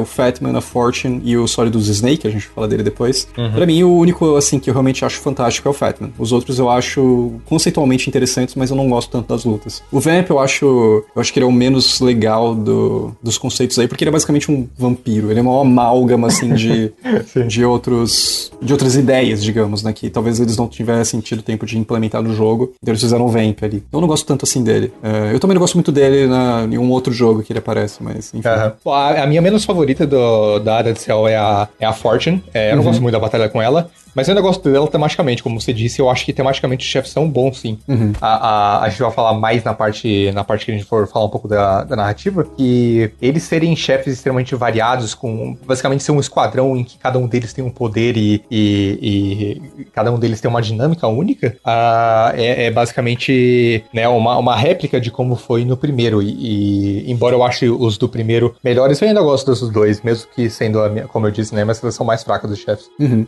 Assim, a Ford Fortune, eu gosto dela em, como eu falei, mais uma vez, termos de conceito e tal, mas a luta dela é quase que uma não luta também, né? Você, tipo, não, é, faz muita coisa com ela depois no final do jogo. Não é nem você que enfrenta ela por, por uhum. final mesmo, né? E tal. Uhum. Então acho que os mais interessantes são, é, assim, a gente tem os membros do Dead Cells, como a gente já falou, seriam o Fatman e o Solid Snake, os mais legais. Uhum. Eu gosto muito da luta contra a Olga também no começo, e aí já dá pra gente pontar, puxar uma coisa que assim, a Olga é o primeiro chefe de verdade do jogo. Sim. Você enfrenta ela com o Snake ainda no primeiro capítulo do jogo. E eu gosto muito muito dela porque você não tem arma letal nessa parte ainda. Uhum. Então, uma outra mecânica desse jogo que eu acho muito, muito bacana é que você tem formas de você passar o jogo inteiro sem matar ninguém, que é usando só sonífero, né, basicamente. E você tem que ficar atirando nela com suas armas que tem sonífero e tudo mais. E é legal você ver que, tipo, ela vai ficando cada vez mais lenta conforme a, a luta vai progredindo, porque ela começa a ficar com sono e cansada, ela começa a errar muito tiro. Uhum. A, a, luta é basicamente assim, você tá numa, num ponto, assim, do, do cargueiro e ela tá num outro e você não consegue ir até lá, porque tem várias caixas, assim, impedindo sua passagem. Tá chovendo, né, um pouco antes e tal. É bacana que, como ela consegue ir se escondendo nessas caixas, é, você tem que ficar esperto na hora que ela vai se movimentar. E ela se movimenta muito rápido, uhum. só que conforme a luta vai chegando pro final, ela vai indo muito devagar, então fica muito, cada vez mais fácil de, de derrotar ela. E é legal também que, tipo, tem uma, tem uma, uma luz atrás dela que ajuda ela a te ver. E você consegue atirar nessa luz e, tipo, ela estoura e, tipo, fica muito mais simples, né, de, uhum. de derrotar ela. Também tem um, com uma cobertura, assim, um, de, de, protegendo, né, as, as, cargas e tudo mais. Tem um certo ponto do, do, da luta em que essa proteção, essa capa, né, esse cobertorzinho, ela sai voando por conta do vento e aí você consegue ver ela em pontos mais fáceis, assim. Uhum. É muito legal porque é uma luta dinâmica, né. Uhum. Todas essas lutas são quase como puzzles, né, uma coisa que o Kojima sempre fez. Sim, sim. E essa luta é, um, é um ótimo, uma ótima luta tutorial, né, porque ela ensina vários vários sistemas do jogo. Uhum. É do jogo, né? Matar ela, é, na verdade, derrotar ela atirando na perspectiva de primeira pessoa é bem mais fácil, então o jogo já uhum. incentiva a você fazer mais isso. O jogo incentiva também é você, né, simplesmente atirar com o gunplay, porque até ali você podia ter evitado o combate. E o jogo ensina, por exemplo, a você reconhecer sinais no ambiente que podem te ajudar com uma luz atrás dela, que faz ela errar mais tiros e tal. Então é, é um bom chefe tutorial, né? Uhum. Com certeza. E eu acho que isso, isso puxa pra gente. Só pra um, mais alguns detalhes que eu queria puxar sobre sobre a, a IA. A gente estava falando dessa questão de chefes, mas como eu acho que a IA desse jogo, é, a gente pincelou um pouquinho já, mas como eu acho que a IA desse jogo, em alguns aspectos, é até melhor do que a do, dos jogos é, sequenciais. Primeiro de tudo, só o fato de você poder encerrar um alerta, mesmo se o inimigo já olhar para você, é uma coisa que no primeiro não tinha como, no segundo você já uhum. tem como fazer. É, o primeiro é assim, ele te viu, pronto, o alarme já soou, você não tem como desativar aquele alerta. Não importa se ele te viu por meio segundo, você já tá sendo procurado. No dois não. Você foi visto, mas ele vai ter que chamar o, o esquadrão dele, vai ter que ligar para o quartel-general e falar: Ó, oh, encontrei um inimigo. E aí eles vão mandar mais uma ruma de soldados para trás de você, mais um, uma revoada de gente. E você tem, vai ter que lidar com isso. Mas, se você for, for ágil o suficiente, tem como parar isso na, na no primeiro momento na maioria das vezes, porque mais para frente é, não vai ser todo soldado que você ele, ele vai te ver e você vai conseguir dar um soco nele para ele cair no chão vão ter alguns que, na hora que você for tentar dar um soco, ele vai se abaixar e vai contra-atacar na hora. E aí vai ser o tempo suficiente para você tentar se levantar e ele chamar o, pessoal pra vir te caçar. É, uma das coisas legais também é que se você coloca um soldado para dormir, de tempos em tempos, o chefe dele vai ligar para ele para, né, que ele dá um, um, boletim de como estão as coisas, né? Tipo, uhum. I'm waiting for your report, né? Daí ele começa a falar, pô, por que, que você não tá respondendo? Daí uhum. ele vai começar a estranhar e vai falar, pô, tem alguma coisa que aconteceu. Ele vai mandar soldados pro lugar, pra área ali que ele tá. Aí se o soldado tá, tá dormindo, os caras vão lá e, tipo, dão tapas nele, assim, pra ele despertar e coisa e tal. É muito engraçado. É, eu acho que a IA desse jogo é um dos grandes destaques dela, né? A maneira como os inimigos se comportam em situação de combate é muito interessante, porque elas tentam flanquear o Snake e cortar, cortar fugas em que ele poderia, poderia usar e tal. E, uhum. e é uma movimentação tática que adiciona demais pra imersão e pra ambientação do jogo. Com uhum. certeza. Nesse momento que eu tava falando, se o soldado tá morto, eles já entram em alerta aberta, ficam todos doidos indo atrás de você. Uhum. Algumas novidades, né? Você consegue entrar no, nos armários, né? Você consegue se esconder em armário, consegue colocar os corpos nos armários, porque os corpos não, não somem direto, né? Uhum. É, quando você deixa eles dormindo e tudo mais. E é uma coisa bacana de fazer isso. É, você pode tacar o terror e depois se esconder numa, na, nas icônicas caixas ali, ou então entrar debaixo de, de cama e coisa e tal. Eu acho isso, isso muito, muito, muito bacana. E é o que vocês falaram, né? Mostram como a IA do jogo é muito rica já nessa época, né? Uma coisa que, tipo, o Kojima vai fazer pelo resto da, da franquia toda, né? Pô, o que seria do Metal Gear Solid 5 sem o que ele já tinha feito no Metal Gear Solid 2, né? Ah, claro, não, com certeza. Já, tem, já é muito sistêmico aí dentro né, desse contexto. Eu acho que é riquíssimo. É muito rico, muito variada, né, gente? Uhum. Uhum, com certeza. E, e, outra coisa também legal de Game Feel que a gente tava falando é que as armas, tem variedade de armas assim muito boa. Você Uhum. tem dois tipos de pistolas, dois tipos de fuzis, dois tipos de. Acho que três tipos, na verdade, de lança-mísseis. Né? Você tem vários itens ali pra, pra cura, tem os, os rations, né? Que são ah, aqueles itens de poder se curar, mas você também tem sangramento, então você tem que usar o bandage ali pra poder. Bandagens, né? Na, verdade, pra poder parar o sangramento. Uhum. O, o Solid na missão do tanker, ele pode ficar resfriado, né? E aí você tem que Pode. usar remédio pra resfriado, etc. E como eu disse, né, é, como eu tinha dito antes, é já eles testando a mecânica de sobrevivência, que serão expandidas mais ainda no Metal Gear Solid 3. Uhum. Sim, ah, é engraçado quando você fica doente, que daí o Otacon te liga e você, ele fala, não, o que aconteceu aí? você tá doente, meu, você pegou um resfriado. Muito legal. Se, se o Snake espirra, tipo, chama a atenção dos guardas. Eles falam, Tchau, que porra é essa? É tanto sistemazinho assim interagindo que, putz, é, é- é meio que forma um quebra-cabeça, sabe? É, em que tudo é interligado e, Uhum. e, e funciona pra construir uma experiência de gameplay única que, porra, Uhum. é, é, é uma direção de game muito acertada, né, cara? Puta, o Kojima, é, quanto mais a gente fala, mais eu admiro o cara. Uhum. E é mais, tipo, prova quão é errado falar, quão errado é falar que, tipo, pô, é só um cara que faz filminho e tal. Não, cara, longe disso. É, pelo amor de Deus. Ele tem ideias, assim, muito fora da caixa pra Uhum. jogo, pra gameplay mesmo. Isso em todos eles, cara. De Death Stranding até, tipo, Metal Gear de MSX, sabe? Os jogos sim. menos falados dele, como Policenauts, Snatcher Uhum. e coisa e tal. O nosso programa sobre Metal Gear Solid 5 ainda tá muito distante, mas o, o Metal Gear Solid 5, ele tem a minha. o meu gameplay de jogo de ação barra stealth favorito de, qualquer jogo. Ah, ele tem a minha IA. ele- assim, o Metal Gear Solid 5 ele tem facilmente a melhor IA que eu já vi em qualquer jogo. A IA daquele jogo é simplesmente sensacional. Como ela se adapta ao que você faz. Aham, é, é incrível. E, né, é tudo, tudo terreno plantado pelo, pelo Metal Gear Solid 2. E como esse jogo é uma expansão brilhante, grandiosa do primeiro. Ele é exatamente como uma sequência deveria ser, ainda mais uma sequência em um hardware mais poderoso. Ele expande gameplay, ele adiciona, ele pega a parte sistêmica que esses jogos sempre tiveram e expande a um novo nível. É, que na época, putz, fazia o que de qualquer um cair. Ele quebra sua expectativa em relação ao primeiro, né? Porque, como a gente já disse, questão de protagonismo entre o Snake e o Raiden. Então ele, ele é uma sequência, putz, que pra mim ele preenche todos os check marks de, de, de uma sequência de sucesso tem que fazer. Com certeza. É bem isso mesmo que o Zeke falou, não tem, tem nem o que tirar. É uma interligação de tudo que o jogo faz mesmo. Sistemas, game feel, ah, a criatividade, também a agência do, do jogador, né? De você poder lidar ali com os soldados da forma como você bem entender. Também o bom humor que tem, né? Porque tem toda aquela questão das revistinhas, de você deixar a revista Sim. revistas adultas ali pros, é, pro, pros, pros soldados, pra chamar a atenção deles. O- os soldados interagindo um com o outro. É legal também porque os soldados, apesar de tipo, eles não terem cara, porque são sempre com roupa, assim, uniforme, né? Uniformizados, eles usam uma balaclava, Uma assim, máscara, também, uma máscara e tal. Eles são muito carismáticos, porque tem alguns que estão ouvindo música, tem outros que estão dormindo. Sim, sim, sim. O Kojima é, é outro lado que o Kojima sempre sabe acertar, né? O humor. É, eu acho que, né, é, nesse jogo é, ele fica ainda melhor que o primeiro. Sim, eu acho que qu- quanto mais. Acho que até a própria próprio gameplay meio que favorece algumas dessas situações mais cômicas, porque é aquela ideia toda de, de é, você chamar a atenção, o guarda vai lá não tem nada, e tipo, ei, cheguei aqui não tem nada.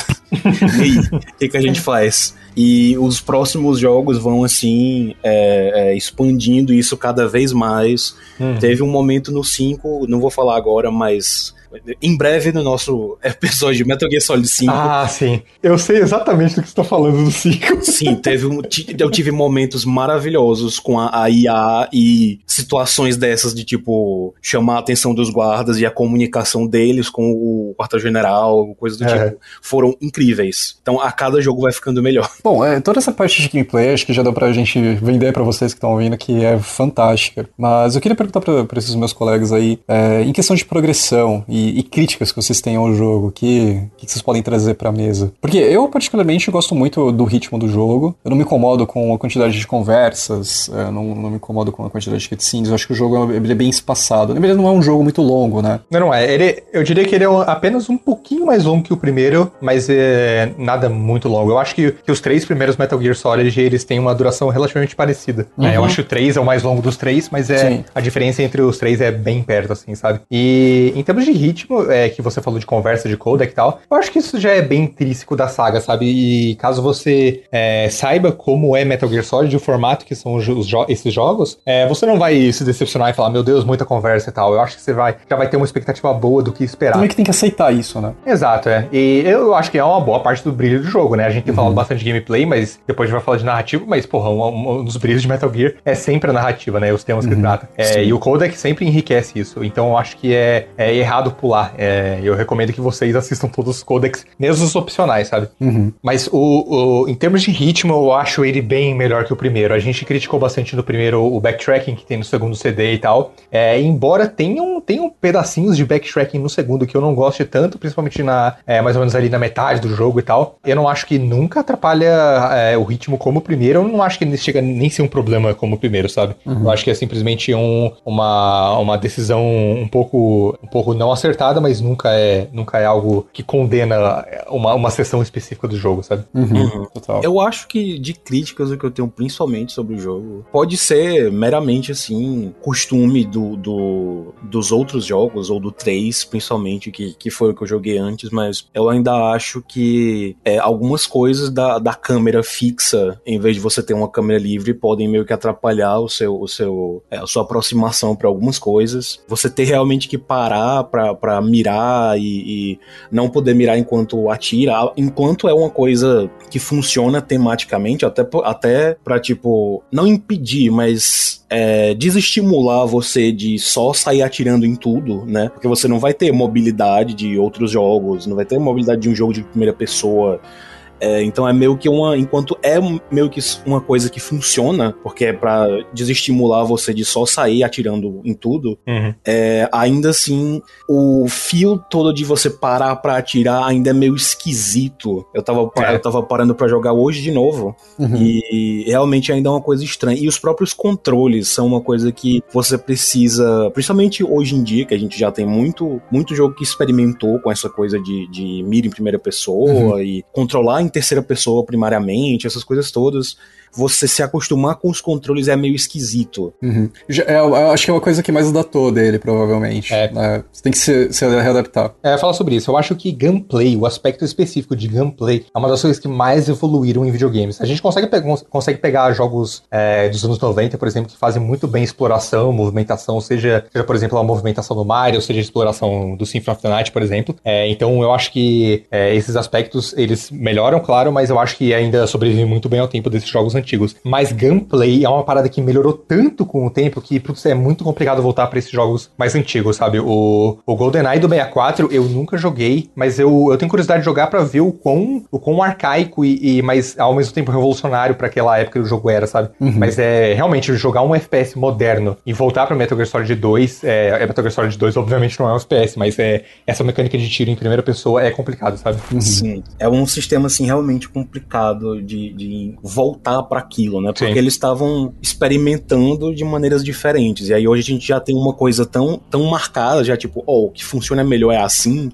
que você voltar para aquilo é meio esquisito. É. Tipo, você Sim. mira em primeira pessoa com R1, e aí você atira no quadrado, sabe? E então você não consegue é, controlar a câmera com o analógico direito e uhum. atirar. Uhum. Fica uma coisa bem esquisita. É. é, eu acho que eu acho que algo que, que passa, passa longe do ideal, pelo menos os três primeiros Metal Gear Solid, é uhum. é mapeamento de controle. Com embora eu acho que, embora eu, embora eu tenha me acostumado né, com os controles por ter jogado muitos jogos, eu ainda acho que, por exemplo, é, trocar a aba de itens no R2 no L2 ainda é, é longe do ideal, é, sabe? Sim, sim. Sim, é bem esquisito, bem uhum. esquisito. E é uma prova disso que o próprio Kojima mudou o esquema de, sim, sim. de controle uhum. nos Metal Gears mais recentes, né? Uh, especialmente no, no Phantom Pain. Uh, então, sim, eu acho que é, um, é uma coisa que mais datou do jogo, mas, assim, vai exigir um pouco de boa vontade do jogador, mas não é o fim do mundo. Eu acho que uhum, não, os não é. tank controls de Resident Evil, por exemplo, são muito mais obtusos do que o, o controle do Metal Gear, né? Eu acho que é muito mais... É, atrapalha muito mais. É, acho que atrapalha bem mais do que você pegar o jeito do de gameplay mesmo dele, ou de movimentação e tal. Uhum. Então, assim, é um jogo que o fio dele é muito bom, mas você tem que passar passar por essa, transpor essa barreira de você se readaptar É. aos comandos, né? Porque Uhum. não dá pra você rema- remapear, né? Então é um pouco mais chato. É, eu acho que pra uma pessoa que tá acostumada a jogar videogames, é, ela vai se acostumar rápido, sabe? Em, tipo, uma horinha ali jogando Metal Gear Solid 2, você se acostuma com os controles, é, mas ainda assim, né, não é o ideal. Uhum. E eu acho que isso, inclusive, corrobora o que o Snake tinha falado de você jogar na ordem de lançamento. Sim. Porque teve o caso de um amigo meu que tava querendo é, entrar na, na saga, né, no mundo da saga, e ele começou, assim, por, por outros jogos. Ele começou, acho que pelo 3, aí depois foi pro, pro Peace Walk, aí depois ele voltou pro 2, sabe? E aí, Uhum. quando ele voltou pro 2, ele estranhou muito esse controle, porque ah, no 3 e no Peace Walker já era uma coisa completamente diferente, era uma coisa mais moderna. Uhum. E aí, quando ele voltou pro 2, ele teve muita dificuldade nesse começo, porque os controles estavam tão diferentes. Se você começar do primeiro, for pro segundo, terceiro, for na ordem assim de lançamento, você já vai ter. Vai- vai- ainda vai ter um choque assim inicial, mas você vai estar um pouco mais habituado, né? Aham. Porque as coisas vão, tipo, pouco a pouco melhorando. Você não vai ter um ponto que ele despenca e você vai ter que se reacostumar, né? Sim, sim. De fato. Ainda nessa questão do controle, é, um outro ponto que talvez seja muito esquisito para algumas pessoas é que tem um certo momento em que você precisa lutar com espadas no jogo. Ah, é. O mapeamento do- da espada é muito estranho, porque ela fica no analógico. Fica meio um negócio meio Apescape, né? Que você tem que. É, fica esquisito. Os cortes você usa no analógico e, tipo, é um negócio muito contra-intuitivo, né? Isso pode, pode acabar atrapalhando um pouco. Mas acho que a maior crítica que a gente poderia ter ao Metal Gear Solid 2 seriam os controles mesmo, porque em todo o resto é muito difícil encontrar alguma, algum ponto ali que eu não ache bem feito. Sim, É, sim. tem um momento específico, o Snake acho que vai concordar comigo também, Uhum. é a questão do nado, né? Porque tem, tem pontos ali que você precisa nadar no jogo, você tem que fazer um. Você tem que ajudar uma personagem específica ali e não é a parte mais fraca do jogo. Essa sequência específica que a gente vai falar mais pra frente na, na parte da história, Kojima consegue juntar três coisas que quem joga videogame odeia, que é missão de escoltar, é, missão embaixo d'água e missão com tempo. E tudo isso no- no- na mesma sopa ali de Sim. merda. Porque eu realmente não gosto dessa parte e graças a Deus o Kojima aprendeu e no Metal Gear Solid 3 ele bota, toda vez que você vai mergulhar ou vai pra debaixo d'água, ah, ele bota em primeira pessoa, o que é muito melhor pra, pra esse jogo. É. é realmente o único momento assim que eu falo, ok, isso aqui é, não é bom. É um momento bem bizarro e we've managed to avoid drowning. Yeah. que lindo, que frase estúpida, né? Tipo, you managed to De vez em quando, o negócio é que tem isso, né? Metal Gear tem muito da, da a história fechadinha e tal, tem uns diálogos ali meio, meio filosóficos, principalmente no 2, mas ele tem essas frases assim que você olha e, cara, quem foi que escreveu isso? É, ao, mesmo, ao mesmo tempo que tem umas frases espetaculares, assim, muito bem escritas, Sim. tem momentos ali que soltam uns. Nossa, você, você evitou se afogar. Caramba, que legal, né? Frase muito bem feita, muito bem Ainda escrita. bem, se você não tivesse me dito, eu achava que você tava morto. Bom, antes da gente colocar um grande aviso de spoilers aqui, porque a gente vai adentrar em histórias, meu querido amigo Mango jogou uma versão muito curiosa de Metal Gear Solid 2, né? Porque ele já foi relançado uma vez mais, aliás, várias vezes mais, né? Antes dos remasters. é a versão Substance, né? Que é uma versão que eu nunca tive contato. E eu gostaria muito de ter, porque eu gosto muito de, de Tony Hawk, né? E ele tem. É, a versão Substance é basicamente a versão original, pelo menos da Substance. É como se fosse uma expansão, do- é uma versão jogo do ano, por assim dizer, do Metal Gear Solid 2, que originalmente era só Metal Gear Solid 2 Sons of, é, Sons of the Patriots. Sons of Liberty. Sons of Liberty, eu tô Você tá confundindo. confundindo com Guns of the Patriots. Exatamente. É, vai, vai, ser, vai ser o Metal Gear 6, é Sons of the Patriots, aí juntando o 2 e o 4, vocês vão ver. Mas sim, juntando. Ele, o primeiro era só Sons of Liberty, e aí depois eles fizeram uma versão 2.0 aí, que é o, o Substance. Que tem vários bônus. É meio que uma, uma versão com. como se fosse um disco bônus ali, que você tem um, um- várias opções diferentes. Você tem treinamento em VR, né? Que era uma coisa que você tinha no primeiro. Aí no segundo você não tem aquilo ali, mas você tem um treinamento em VR com o Snake e com o, o Raiden. Pra várias coisas diferentes. Você tem uma parte ali que você meio que joga as missões do jogo com o que você jogaria com o Raiden, com o Snake. Então, assim, eu fico me perguntando se eles não meio que usaram isso, eles não meio que colocaram essa coisa do Snake Tales, assim, pelo, pelo Kojima pegar as cenas que você é, jogaria com o Raiden e ter colocado o Snake naquilo, né? Não sei se o quanto eles tiraram daí pra tipo, não, vamos, vamos pegar isso aqui, vamos botar no, no jogo em si como um bônus. E você tem acima de tudo, infelizmente, só na versão versão de PS2, um minigame que você pode jogar com o Snake e, se não me engano, com o Raiden. É uma versão de Tony Hawk Uhum. do jogo. Tony Hawk's Pro Skater, acho que o 2, 3, uma coisa assim. Uhum. E é você andando de skate na parte do, do da Power Plant lá do Metal Gear Solid 2. É uma coisa bizarra, ao som de, de um remix aí é, rock de, de- do tema de Metal Gear. E é uma coisa bizarra, mas é uma coisa maravilhosa ao mesmo tempo. É, então, esse esse Metal Gear é, Solid 2 Substance, ele também serviu como rel- relançamento do jogo pro Xbox original e pra PC. E pra quem, pra quem se interessou dessa parte que a gente falou sobre é, o uso do PS2, o hardware, que, como, como o jogo usa o processamento, etc., eu recomendo demais o vídeo da Digital Foundry sobre Metal Gear Solid 2, que é um episódio é, Digital Foundry retro, que eles falam sobre jogos antigos. É, e tem um título muito apropriado, que é a, a Kojima Masterpiece. É, exato. E eles falam sobre muitas dessas partes que a gente falou, né? Eles, é, inclusive, se aprofundam mais porque essa é a especialidade deles. Mas é, e eles também falam um pouco sobre essa versão Substance e como ela funciona no Xbox original e no PC também. E são versões bem inferiores às do PS2, né? Quando a gente falou no começo que o Metal Gear Solid 2, o, né, o Carlos, né, falou que é uma showpiece pro PS2, é pro PS2 e só, sabe? É, é um jogo construído pra arquitetura do PS2. E quando, quando é portado pro Xbox, é, não que fique terrível, mas é um jogo é, inferior, sabe? Ele, ele, ele tem muito a- artefato em tela, ele tem. a- as texturas são bem mais feias, plus as, as texturas do, do Metal Gear Solid 2, a versão original no PS2, são muito bonitas e portar essas texturas que é, foram feitas, é, é, pensadas na arquitetura do, do PS2 para arquitetura do Xbox, não, não funcionou bem e, e é um jogo com uma coloração mais feia e etc. E, e os controles também são piores ainda, porque não, não tem sensor de pressão, né? Então ah, é uma versão inferior. Então eu recomendo totalmente a versão de PC, a substância do PC e do Xbox original. Eu duvido que alguém que tá ouvindo isso vai jogar algo disso. E, e é curioso você falar isso, é, da questão de ser um jogo voltado pro PS2, porque isso aconteceu com Silent Hill 2, que também é Uhum, a versão definitiva, digamos, ainda é a de PS2. Uhum. E são jogos da Konami, né? É, rapidinho, parênteses. Eu acho que a, a versão definitiva hoje em dia do Silent Hill 2 é a do PC, aquela do Enhanced Edition, que é feita por fãs e, e- e melhora muito do jogo e tal. É, mas não a- oficial, né? Eu digo oficialmente, é, isso, é. oficialmente é a do PS2, sim. Aham. Ah, mas enfim, é curioso ver que são dois jogos da Konami e os dois tiveram remasters, né? Os do Silent Hill são um lixo, mas os da, do Metal Gear são muito, muito bons, porque foram feitos pra Bluepoint. Mas é até engraçado que, tipo, mesmo o remaster da Bluepoint tem problemas. É um problema muito besta, mas enquanto a versão de PS2 roda a 60 FPS o tempo todo, assim, tipo, claramente muito, muito bem feita, a do, da Bluepoint tem um ponto específico do jogo, bem no comecinho, que o frame rate cai, e assim, num ponto muito, muito específico, bem na primeira tela do jogo, é, que você sobe numa, num ponto ali do, do cargueiro. Eu não sei se é porque, tipo, fica com muito efeito de chuva, ou se é porque tá muito Partícula, próximo né? da cama, é, e aí tanca um pouco a, a performance. Mas eu me lembro de só cair ali também, jogando ele, mesmo nas lutas contra os Metal Gear Rays e tudo mais, não, não cai. Então, assim, um pequeno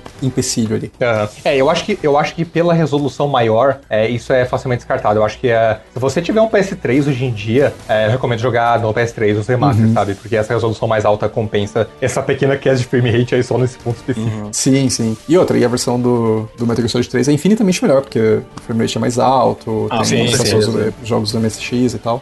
Que sem falar que você tem o acesso à câmera em terceira pessoa mais Exato. tradicional, né? Que pra mim, assim, não tem outro jeito de jogar, de jogar Metal Gear Solid 3, especificamente o 3. Porque, ok, o 2 eu posso até ter reclamado um pouco da câmera, porque realmente é um, é uma coisa que ainda leva um tempinho pra você se acostumar em, em- em comparação com outros jogos, mas a minha reclamação vem principalmente por jogar o, o 3 antes, porque o 3 funciona tão melhor com essa a câmera de terceira pessoa mais tradicional, né? Uhum, com certeza. Eu acho isso muito engraçado, porque a primeira vez que eu joguei o Metal Gear Solid 3 com a câmera eh, que você consegue controlar e tudo, né? Foi só quando saiu o remaster, porque quando eu joguei ele em 2004/2005, eu joguei a versão Snake Eater mesmo, não a versão Subsistence, que é o relançamento do Metal Gear Solid 3.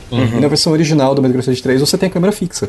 E, tipo, pra mim é normal, eu não tive problema nenhum para jogar ele, provavelmente porque eu já tinha essa história de ter ido do 1 pro 2 pro 3, né? Mas hoje eu acho que a do remaster é infinitamente superior porque você tem as duas. Uhum. Sim. Você aperta o analógico, você deixa ela ou em câmera fixa, que em muitos momentos pode te ajudar a visualizar onde estão os inimigos, e se você aperta de novo, você volta pra câmera livre, né? Então eu acho isso muito bom. A única versão que eu joguei do Metal Gear Solid 3 inúmeras vezes foi a do PS2 Snake Eater mesmo. Eu nunca joguei a, Sub a Subsistence, nem o do PS3. Eu não joguei nenhum remaster do PS3. Uhum. Eu vou, eu vou, dar um, vou dar um jeito nisso daí. É, então é.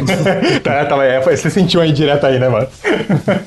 bom, em questão de gameplay, é isso aí que a gente tem para falar, pelo menos no momento, sobre o Metal Gear Solid 2. E se você não jogou ele até hoje, eu diria para você sair desse episódio, porque agora a gente vai contar da história, né? Isso você, a gente não vai destrinchar a história toda, porque isso só, só a história dele, se fosse entrar em profundidade nela, daria tipo um, um episódio de 5 horas só sobre a história, é. né? Cortando tudo que a gente já falou até agora. Então, esse aqui é o seu aviso de spoiler, né? Então cai fora daqui se você não, não quer saber da história e tudo mais. E quem já jogou ou quem não liga para isso, vamos lá. Bom, uh, o Metal Gear Solid 2, ele é um jogo que em 2001 eles passavam no futuro, né? Porque uh, enquanto o Metal Gear Solid 1 se passava em 2005, o 2 ele se inicia num, uh, dois anos após, né? O incidente de Shadow Moses e tudo mais. Isso começa com, como a gente falou, com o Snake ali andando por uma ponte em Nova York, pulando no navio cargueiro. E esse navio cargueiro, ele diz, né, dizem que carrega uma, um modelo novo do Metal Gear, que se chama Metal Gear Ray. O Snake ele já não faz mais parte do Foxhound, ele faz parte de uma outra organização só com o Otacon. Uhum. Chamada de Podcast.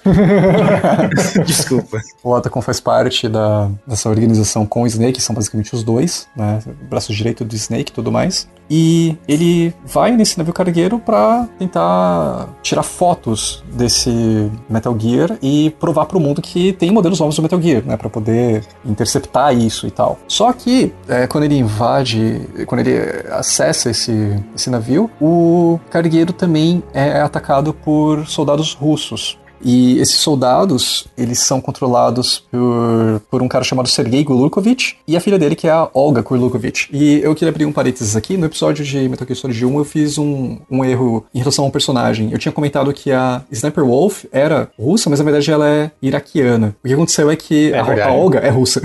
eu tinha confundido é, então. os, os, personagens nessa, nessa ocasião. Mas as, uh, não faz muita diferença porque o meu ponto era que as duas falam inglês de um jeito engraçado e é porque as duas são uh, estrangeiras e tal. Mas enfim, esse navio é invadido por, por esses russos e também pelo Ocelot. Né? O Ocelot ele faz parte aí dessa equipe. E enfim, você vai fazendo toda essa correria aí dentro do, do tanker, né? O jogo vai te ensinando como que você joga, coisa e tal. Você tá com o Snake ali, é um mapa muito bacana também de você explorar. E no determinado momento você encontra uma legião ali de soldados que estão sendo acompanhados por um, uh, um chefe ali falando, né, sobre o Metal Gear Ray e coisa e tal. E é engraçado porque eu gosto muito dessa parte, porque você tem que ir ali todo no stealth para tirar foto do, do, de pontos específicos que o Otacon te pede do Metal Gear Ray. Você tira fotos de outras coisas, tipo fotos erradas, fotos mal feitas e tudo mais, você manda para eles, uhum. pro, pro por um computador lá, e ele começa a comentar, tipo, pois é, por que você mandou isso aqui? Bom, isso aqui tá errado.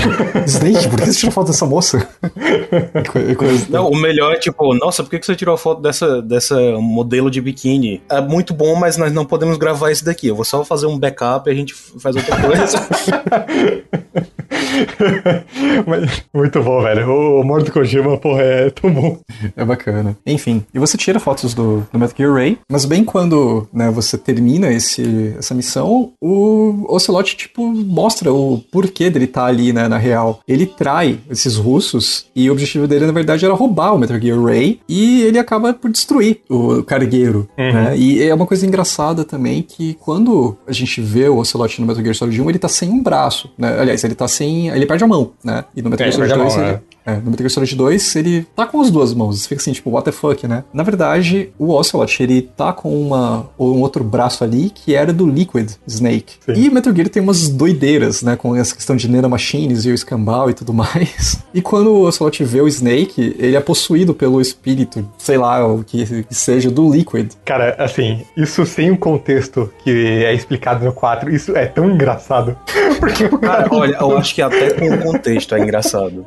Explica explica, explica isso. Imagina uma pessoa que nunca chega para uma pessoa que nunca jogou Metal Gear, fala isso e ver se você aguenta ficar com a cara séria, porque eu tenho certeza que ela vai estar tá morrendo de rir. É, porque no 4 é explicado melhor e dá um contexto, entre aspas, um pouco mais sério. Mas se você usar simplesmente o fato de que, ah, o cara implantou por algum motivo o braço do antigo empregador dele e começou a ser tomado pela personalidade do cara, é, é muito anime é, e what the fuck, tá ligado? É, tipo, o, o que de Metal Gear é porque você tem esses momentos Uhum. O jogo é muito bom, a história é muito boa, mas você tem, sobretudo, esses momentos assim, que são. Uhum. ficam marcados, porque eles são extremamente bizarros. Uhum. É, e aí ele começa a, a ser tomado pela, pela, pela, personalidade do Liquid, e o Snake vê isso, né? O Snake fica, what the fuck, cara, é o Liquid. E, e isso, eu, eu, acho que, eu acho que essa abertura é, é uma das minhas aberturas favoritas de videogame, também por esse motivo, porque ele é, ele é um puta, entre aspas, cliffhanger pro resto do jogo, sabe? Uhum. Porque, né, tipo, o Liquid tá de volta no, no Ocelot. O que, que, é isso, sabe? Então, uhum. é, é, é, um, é um ótimo motivador de curiosidade né, naquele momento. Sim, e é engraçado também que mostra uma coisa muito inusitada do Metal Gear, que a gente já meio que comentou antes, né, no, no episódio do Metal Gear 1. Mas é essa questão de que, tipo, tem tantas bizarrices que se fosse qualquer outro jogo, tipo, você ia falar assim, tá, que bosta é essa, né? Mas é, dentro exato. do universo do Metal Gear, dentro do universo do, do Kojima, meio que você trata isso como uma Kojimice. E funciona. Sim, sim, funciona. né? Tipo, é, é, dificilmente isso colaria em outras franquias, né? Sei lá, pega Kingdom Hearts, por exemplo. é muito mais questionável do que, sim, sim. do que Metal Gear. Mas enfim, uma coisa bacana aí que a gente falou do Metal Gear, Metal Gear Ray, eu gosto muito do, do design do Metal Gear Ray, bem mais do que do, do Metal Gear Rex, que é do, Também. do primeiro. Eu acho que a gente gosta mais do design dele, porque ele é um design com ângulo ângulos não retos, ele é mais curvo, sabe? Uhum. Uh, e ele, por ser um Metal Gear anfíbio, ele tem uma. É muito legal, cara. Os braços dele meio pra frente, as pernas pra trás, assim, puta, é muito legal, velho. Uhum. O Metal Gear Ray é o meu Metal Gear favorito de, da franquia Metal Gear. Uhum. E esse é um dos motivos dele, cara. Os ângulos curvos dele é muito legal. E ele me lembra muito Evangelion também, por isso que eu gosto. É verdade, é. Enfim, tem todo esse incidente aí do, do Tanker, que depois foi conhecido, inclusive, como The Tanker Incident, né? Esse uhum. incidente do, do cargueiro e tudo mais. E o que acontece é que fica divulgado na imprensa que quem roubou, o, é, atacou, né, esse cargueiro e roubou todas as coisas que estavam ali foi o, o, Snake, né, e o Snake uhum. é dado como desaparecido ou morto ali nessa, nessa ocasião. E é o que a gente acha também, né, porque ele afunda junto com o Tanker. Uhum. E aí você tem um corte temporal, o jogo passa dois anos depois, né, agora a gente tá em 2009, você tem uma cena ali de você entrar numa, numa instalação nova ali que se chama Big Shell. Uhum. essa instalação, ela foi construída nesse meio tempo aí por motivos ambientais, porque quando caiu, é, estourou aquele cargueiro, vazou uma quantidade absurda de óleo no mar. Na Baía de Manhattan. É, na ilha de Manhattan. Na Baía de, de, Manhattan e tudo mais. E o objetivo do Big Shell era justamente limpar aquela área, né? Uhum. Só que tem coisas estranhas acontecendo ali. E você começa essa segunda, esse segundo capítulo do Metal Gear Solid 2 entrando de maneira submersa ali, né? Você vai nadando até chegar no Big Shell e é uma coisa que emula muito a abertura do Metal Gear Solid 1. E você já fica meio tipo, hum, curioso isso aqui. Isso é né? é importantíssimo. Isso é um fato importantíssimo pro resto do, do jogo todo. Enfim, você tá com, com outro um personagem ali que você não sabe se é o Snake ou não, né? Na verdade, você tem que prestar atenção. É engraçado na... que o, que o Roy Campbell ele fala, né? Você não. É, tipo, ele começa como Snake, com o primeiro nome dele, do, do Ryan, que a gente ainda não sabe que o Ryan é Snake. Aí o Roy Campbell fala: Não, a gente não pode usar esse nome porque o Snake é o, é o, é o famoso terrorista, então você não pode usar uhum. o mesmo nome de terrorista. Uhum. Você não pode usar o mesmo codinome. Obviamente o nome do Snake Sim. não é Snake, é David. Exato, é. é. um codinome, e nesse momento aí, o Jack, que é o nome verdadeiro desse personagem, ele é, ouve que ele não pode ser chamado de, de Snake por conta desses motivos, ele troca o nome para Raiden. E ele tá com uma roupa ali que lembra muito do Snake do primeiro jogo, coisa e tal. Você tem que sair ali da primeira área do, do Big Shell, você sobe no elevador. Antes disso, é uma coisa legal também que você mexe no computador, você dá o seu nome e depois você dá a sua data de nascimento. E se é a data do seu aniversário, eles colocam uma imagem de um bolinho aqui embaixo ali no computador.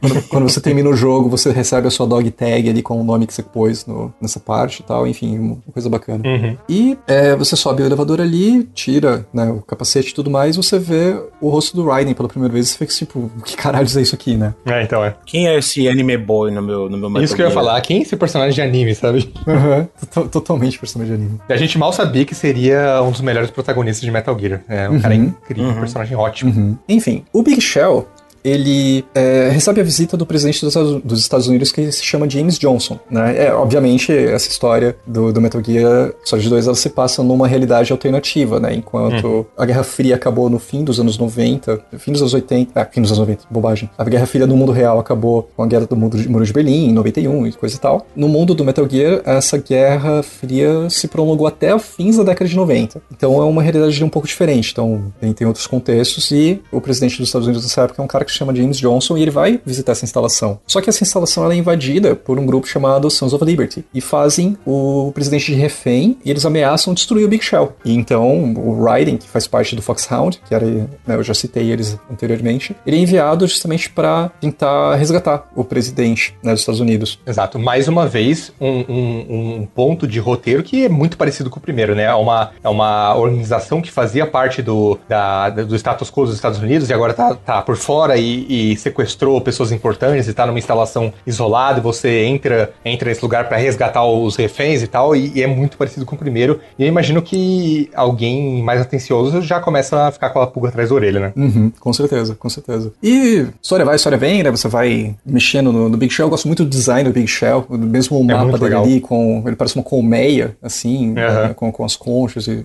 é, chega um certo ponto que você encontra um, você encontra um personagem que se chama Pliskin, né? ele se identifica como Pliskin. E nesse momento a gente olha pra cara dele e é o Solid. é, ele, ele, nesse momento, né, da, da, da, história, ele tá enganando só o Raiden, porque a gente reconhece ele como Solid e ele tá se disfarçando de outra pessoa. Ele tá como, como Pliskin, né, que era, é. era, o, era o nome do, do personagem do... É o personagem do Fogo de Nova York, né, que é o Snake Pliskin, e aqui ele tá se reconhecendo apenas como Pliskin. É o Iroquois Pliskin. Uhum. Tem até uma, uma uma tirinha famosa de, de Metal Gear Solid 2 que aparece o Raiden perguntando: Quem é você? Aí eu sou Solid Snake. O Raiden, como é? Não, eu sou Iroquois Pliskin.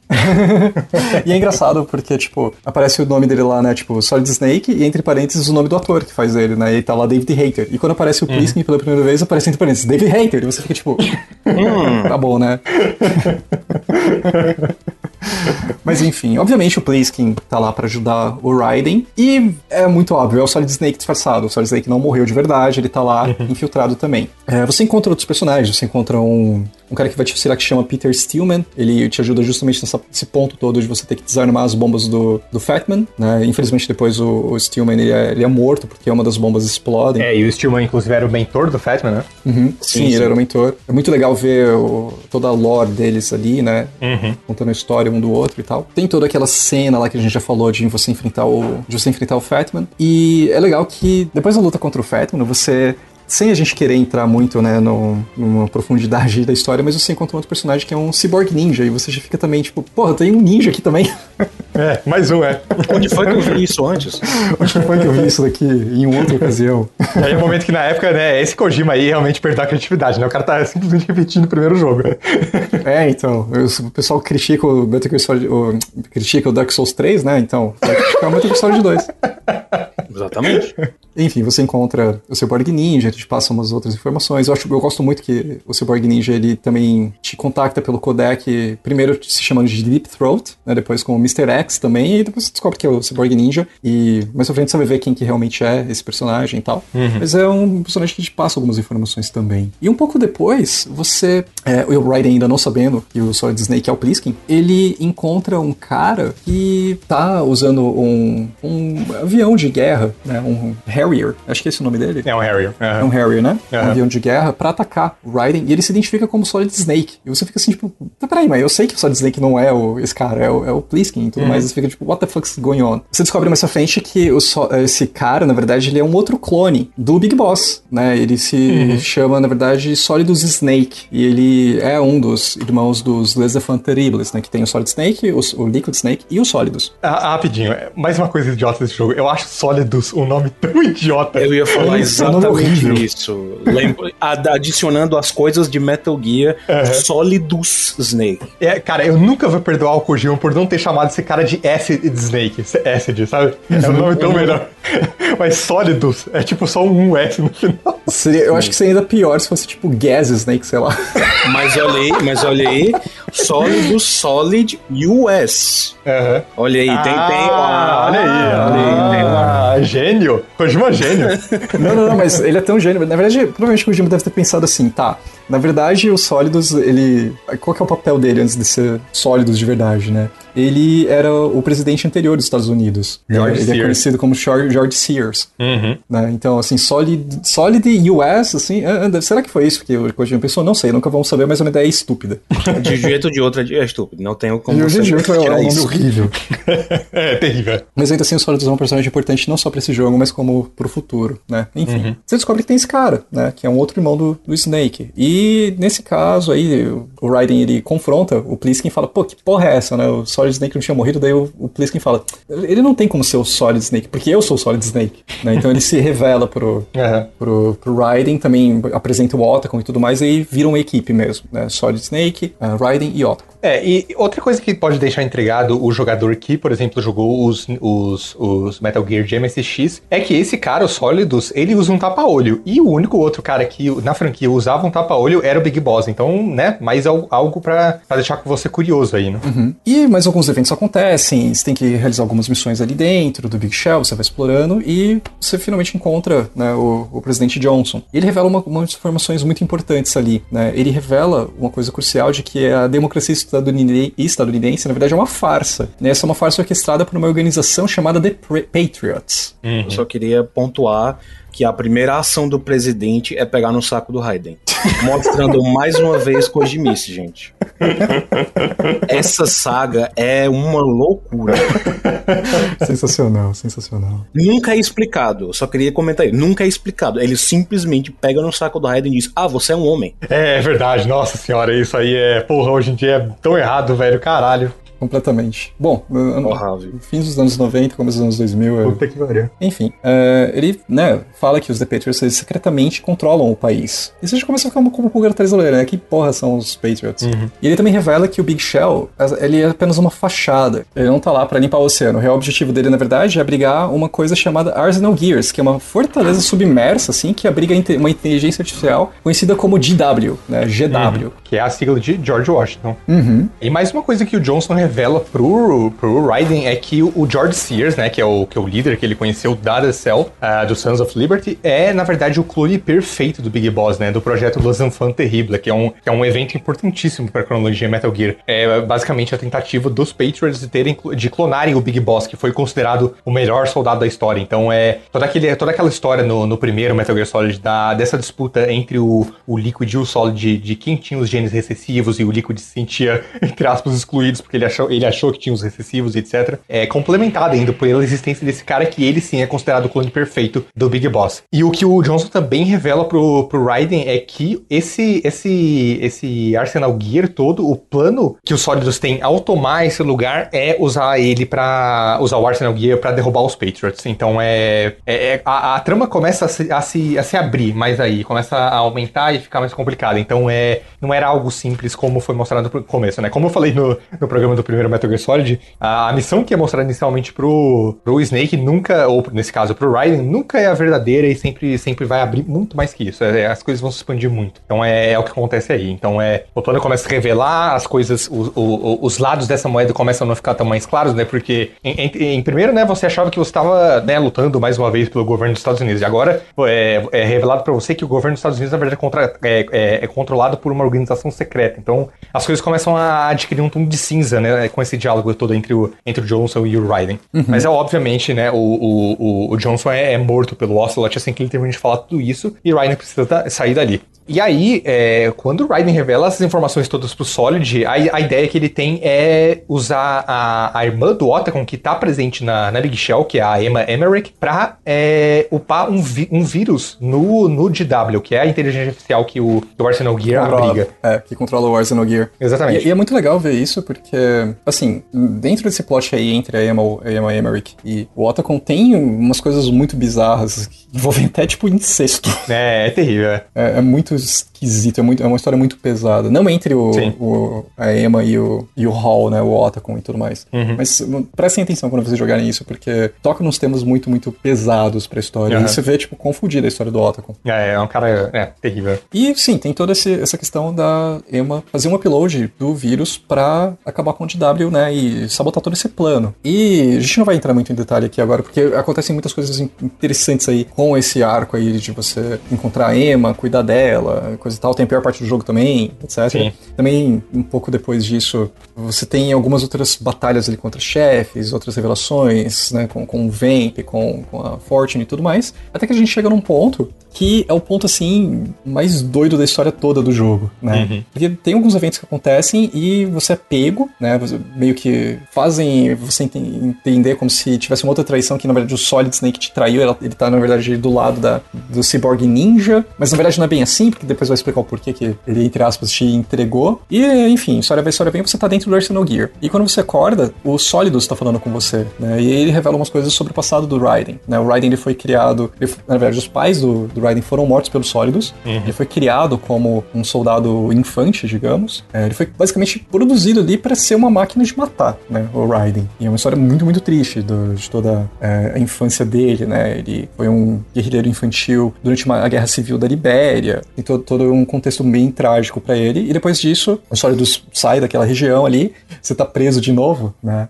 Parece um outro Que jogo. nem no primeiro. Exato, é. que nem Metal Gear Solid 1. Tá torturado, né? Lembra um outro jogo. Não é? Essa, essa cena, inclusive, é igualzinha porque são duas pessoas interrogando você, assim como no, no primeiro, e uma delas é o Ocelot, é assim como no primeiro. Sim, Então é, é legal, mas eu gosto muito dessa cena porque ela começa né, a mostrar que o, que o personagem do Raiden é mais, dá mais aquilo do, do que aparenta, né? Ele não é simplesmente um espectador para aquela história em que ícones é, mais importantes que ele estão batalhando e tal. Não, ele é, ele é parte fundamental nisso. Então eu gosto muito dessa parte, porra. Uhum, gosto muito também. Enfim, e depois a, a Olga aparece ali. Uhum. A Olga se revela, na verdade, como ela era o, o Cyborg Ninja, e ela tem uma dupla, é uma agente dupla. Ela tá trabalhando pros Patriots. Os Patriots obrigam que ela ajude o Raiden, porque ela, o- os Patriots estão é, com a filha dela, e pra garantir a segurança da filha da Olga, ah, inclusive, né, no começo do jogo a Olga tava grávida, dos dois anos anteriores, né? Pra garantir a segurança dela, a Olga tem que ajudar o Raiden, tem que obedecer os Patriots.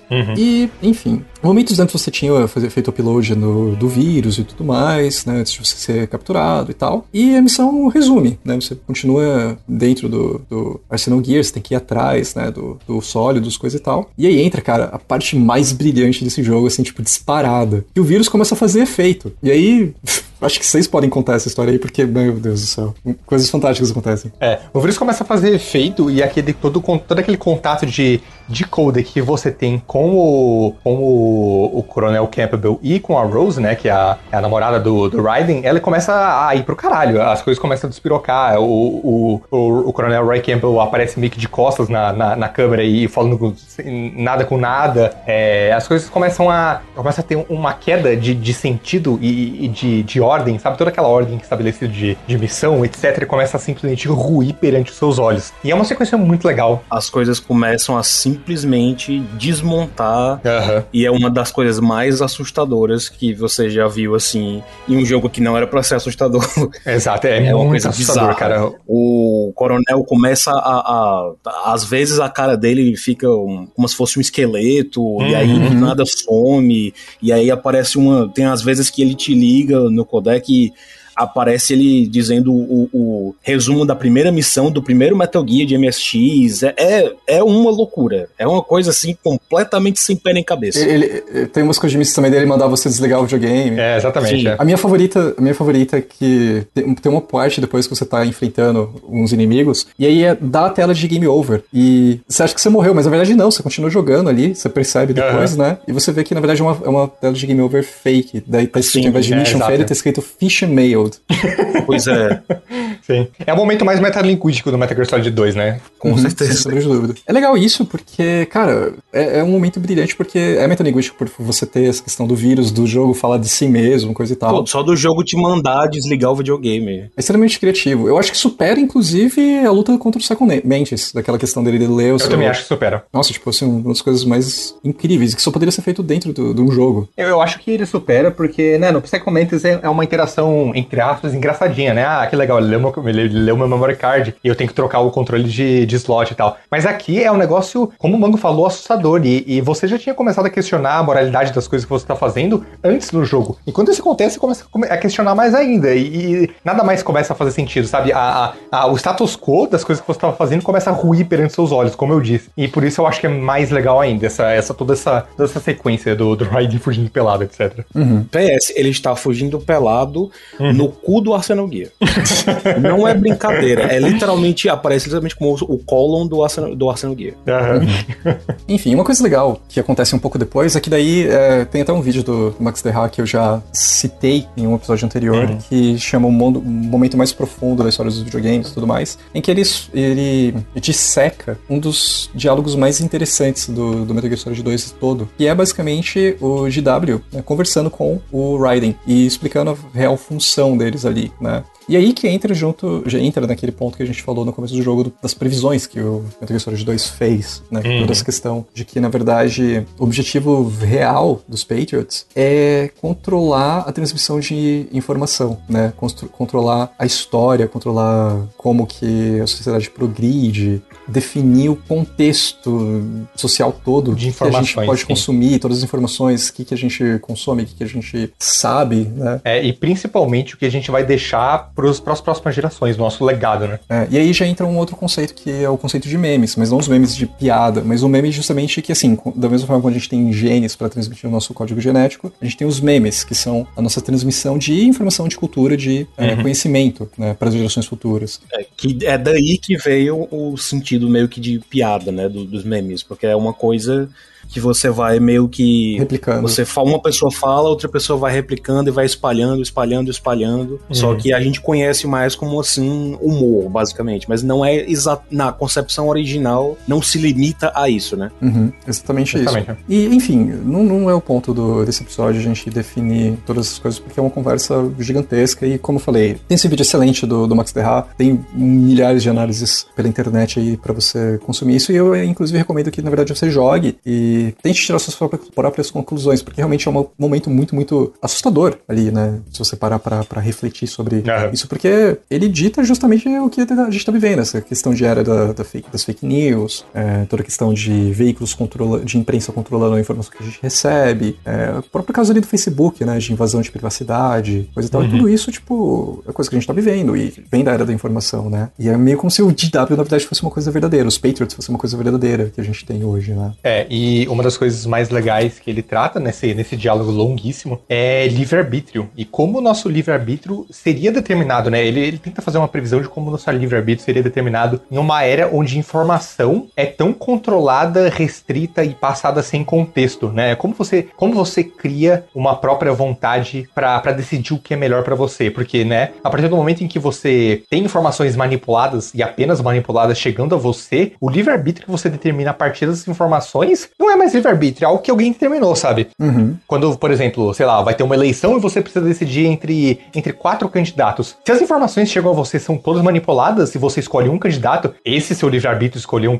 um candidato específico não foi livre-arbítrio. Foi algo determinado por manipulação de informação e dados. Ele, ele, ele, ele toca em tantos aspectos em um único diálogo e ele não cai na armadilha de passar superficialmente por cada um deles. Então é muito uhum. foda. Sim, bom. E tudo isso vai no terço final ali do, do jogo. É um momento extremamente memorável, um que uhum. não fica bom só em questão de, de contexto, de cutscene, coisa e tal, mas também no, dos eventos que acontecem depois, né? Porque logo após você enfrenta um exército ali infinito de Metal Gear Race, o Arsenal Gear ele colide com Manhattan, daí você tem que enfrentar os sólidos usando espadas e coisa e tal. E aí o, o jogo encerra com alguns questionamentos ali muito, muito interessantes. Um, tem um, um monólogo no final do, do jogo com os dizeres ali do, do Solid Snake que são muito, muito bons. E fica justamente uma, uma, um gosto muito interessante ali, que tem toda essa questão aí do Arsenal Gear, de também ter um, uma revelação do plano real ali, que na verdade é uma coisa chamada de plano S3, uhum. que seria meio que Solid Snake Simulation. Uhum. E aí já fica um negócio muito, muito aberto para você interpretar se o Raiden é de verdade, é, quando você acaba o jogo ali, você tá em Manhattan, aquelas pessoas são de verdade ou ainda parte da simulação, né? A Rose com quem você tá falando é a Rose de verdade. Aliás, revelam depois, né, que a Rose, ela era, ela trabalha para os Patriots e ela era uma agente que foi induzida a fazer o Raiden se apaixonar por ela para eles, para os Patriots conseguirem espionar ele, né? Uhum. E, cara, é um negócio muito conspiratório, muito complexo. né? E eu queria perguntar pra vocês, pra vocês, tipo, o Metal Gear Solid 2 inteiro é uma simulação? Ou o que, que é real nele, o que, que não é? O que, que vocês tiram disso? Porque pra mim, eu sempre fico muito, muito em aberto quanto a isso. É, eu acho que o, o que na verdade é esse S3, como você disse, é Solid Snake Simulation, por é, informação errada. O, o Ocelot, ele acha que é isso, porque todos os eventos que aconteceram na Big Shell durante o jogo inteiro, o jogo inteiro é uma, não é exatamente uma simulação, mas é uma situação montada para acontecer dos, da exata mesma maneira como aconteceu no evento de Shadow Boss no primeiro. Uhum, o jogo é uma, o jogo é uma reprodução daqueles acontecimentos, porque os Patriots, através desse experimento, eles querem é, entender a livre-arbítrio, vontade, vontade pessoal, decisões pessoais e como eles poderiam manipular isso. Esse, esse, esse S3 Plan, na verdade, ele significa Selection for Social Sanity, que é basicamente essa ideia do Patriots de aprimorar o DW, que é a inteligência artificial que vai manipular a inteligência das pessoas. Então, que maneira melhor de melhorar uma inteligência artificial do que uhum. mostrar para ela como uma pessoa se comportaria e como é mais fácil manipular ela. Então, Cara, esse plot twist do, do jogo ser uma simulação do primeiro pra controlar a liberdade é provavelmente o meu plot twist favorito em videogames, assim, no geral. Ele, uhum. ele é um momento tão brilhante de, tipo, quebra de expectativa no sentido de você achava que era tudo. Tava achando que era tudo uma repetição do primeiro, mas na verdade é propositalmente aquilo, uhum. ao mesmo tempo que o jogo tá te manipulando, é, tá manipulando você como jogador para reproduzir aqueles eventos. E já manipulou até nos market, no marketing. É, exato, manipulou, manipulou no, no marketing marketing e você seguiu exatas ordens que o Roy Campbell, que é o DW disfarçado, mandou e você serviu como uma exata cobaia, sabe? Você cai, você cai direitinho. Sabe aquele, aquele toda aquela discussão que acontece no BioShock 1, mais ou menos parecida? Na verdade, né, já aconteceu em Metal Gear Solid 2 e, e é, um, é um momento brilhante, assim, de quebra de expectativa em, em game design, em como o jogo fun todo funcionou até, até ali e metalinguístico também, né, de ter controlado a sua vontade como jogador. Uhum. Eu vou, eu não vou nem responder, eu vou dar uma de Metal Gear Solid 2. Eu não vou nem responder responder, eu vou colocar mais perguntas em cima. Uhum.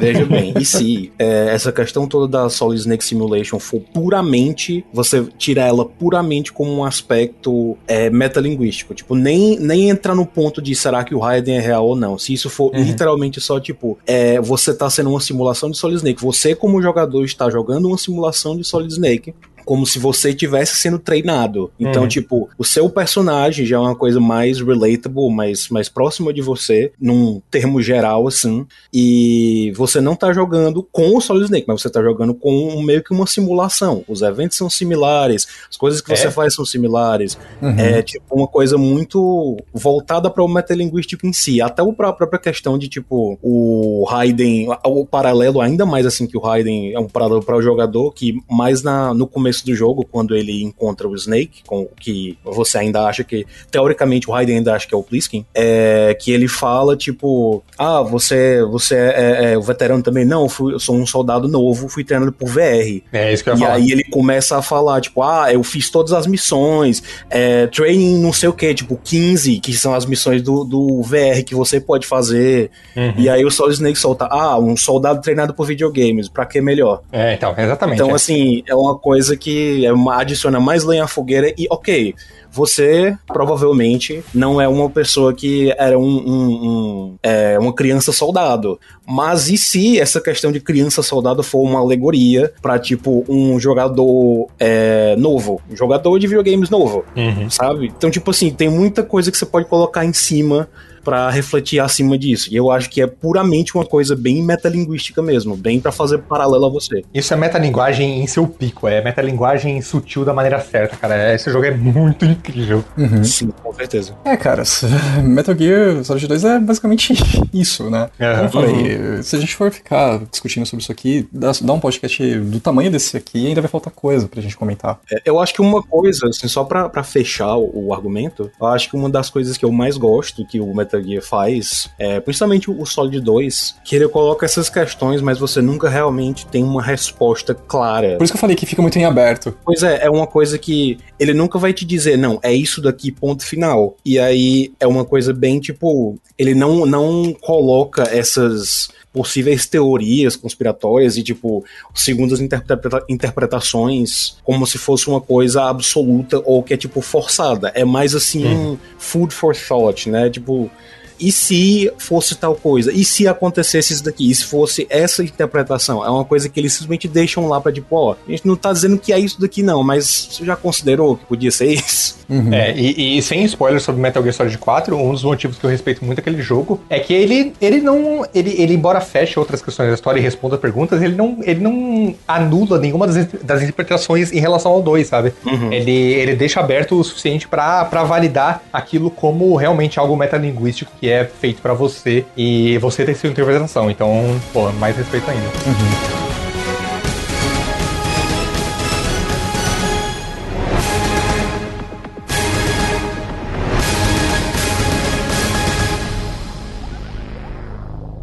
Meus amigos, e esse aqui é o nosso episódio celebratório de Metal Gear Solid 2, né? Antes da gente se despedir, eu queria perguntar para cada um de vocês aqui que estão comigo, qual a opinião de vocês sobre os dois Metal Gears, né? Qual você gosta mais? Qual o, o elemento, né? O porquê que um é superior ao outro? Meio que, né? Um, um resumo aí do, da tua opinião sobre esses dois jogos que a gente já abordou aqui no podcast. É, Mango, se você puder começar, como você não, não participou do Metal Gear Solid 1, acho que fica uma oportunidade legal aí pra você falar dos dois jogos jogos. Eu gosto, se você for é, perguntar qual dos dois eu prefiro, eu prefiro o dois apesar de que eu acho que não tem como você aproveitar o 2 sem você ter jogado o primeiro, porque afinal de contas é uma, uma história contínua é, e certos jogos simplesmente são desse jeito. Jogos ou até livros e filmes e algumas formas de mídia são assim, não tem como em certos momentos você só, ah, eu vou entrar a partir do segundo ou do terceiro jogo. Não, você vai ficar perdido. Foi feito assim realmente como uma continuação direta. Então assim, mas em comparação, é, eu acho 2 bem superior ao primeiro. Mesmo o primeiro tem, tendo, tipo, é, muitos momentos também memoráveis, muitos os chefes sendo é, em maior número e os personagens até sendo mais legais, eu ainda acho que em quase tudo o 2 é superior. É, eu concordo total com o Mango, eu ia falar exatamente sobre essas coisas. É, o único aspecto do primeiro que eu acho superior ao segundo, como eu disse mais cedo, são as batalhas contra chefes, que eu acho mais memoráveis e os chefes mais legais, mas eu acho o 2 um jogo absolutamente melhor em tudo, tudo, tudo. Ele é um jogo mais ambicioso e ainda assim ele consegue falhar menos que o primeiro. Ele não tem momentos é, realmente ruins, como, como eu disse, o primeiro é, tem na, na, parte do backtracking lá na, do, dos cartões, até pirata dos cartões. E ele é um jogo que é mais gostoso de jogar, eu acho a narrativa dele mais interessante, exatamente por ela brincar com o primeiro. E, putz, cara, a, a, a parte toda filosófica, barra social, barra política desse jogo é, é incrível e, putz, é, não tem como, para mim, pelo menos, eu não, não gostar mais desse jogo do que do primeiro. E o Metal Gear Solid 2 é meu segundo Metal Gear Solid favorito. Não vou falar qual é o primeiro. Meu também, é o meu segundo, meu segundo favorito. Uhum. Eu, ia, eu ia citar aqui os cinco de tipo 1, 2, 3, 4, 5, a ordem dos que eu prefiro, mas vamos deixar isso pra outro episódio. Uhum. Sim, sim, sim, sim. Cara, eu concordo 100% com vocês dois. Os mesmos motivos, inclusive. Né? O Metal Gear Solid 2 também é o meu segundo favorito. É, eu também acho que o, o hall de chefes do, do primeiro é melhor do que o do segundo, mas fica, fica por isso. Né? Eu acho que o 2 erra muito menos, ele acerta muito mais, inclusive. Né? Ele é o que uma sequência tem que ser. É, em termos de gameplay, ele expande de uma maneira de, que mostra evolução mesmo. Uhum. É, é, é, ainda mais criativo do que o primeiro. Como eu falei, eu gosto mais daquela parte toda lá do, do GW do que até a parte do, do Psycho Mantis. É, eu gosto muito do final dele, eu gosto das escolhas de música, eu gosto do, do gameplay, eu gosto dos personagens. É assim, tipo, um jogo que acho que merece muito ser jogado, revisitado e falado, né? Claro. E ainda mais hoje em dia, tipo, se as pessoas perguntarem, ah, ele envelheceu, eu deveria jogar ele hoje, ele é relevante e tal, ele é 100% relevante e vai continuar sendo. Eu acho que é um dos grandes jogos de, de todos os tempos, assim. Tá, assim, entre os mais especiais que eu joguei na vida toda e não é para menos, né? Tipo, todos os elementos dele funcionam muito bem, né? Interligados também. Então. Com certeza. Sim, Metal Gear Solid 2 é uma, uma sequência, assim, digna que supera de lavado o primeiro. Com certeza. Sem dúvida. E é isso aí. Espero que vocês tenham gostado dessa nossa celebração, uh, os 20 anos de Metal Gear Solid 2. E, como sempre, né, a gente tem os recados finais. Uh, não se esqueçam de nos seguir nas redes sociais, né? Nós, da, da Trilogy Podcast, você pode nos encontrar em arroba Trilho de Games Oficial no Instagram e no Facebook, arroba Trilho de Games Underline no Twitter. Nos, nos sigam na Twitch também, no twitch.tv barra podcast e acessem a loja de Games em www.trilhodegames.com.br. Com tudo isso dito, meu nome é Carlos, você pode me encontrar no arroba charsmtg. Eu sou o Snake, arroba Ash underline Snake, Lalilo Lelo. E eu sou o Mango, arroba OBG Eu Passo. Muito obrigado por terem participado desse episódio, foi muito bacana falar de Metal Gear com vocês. Foi muito legal. Que é uma das franquias favoritas dos três, né? Então, uhum. valeu mesmo. Foi um prazer. Com certeza. E muito obrigado você por ter ouvido. Falou! Até, tchau. Tchau.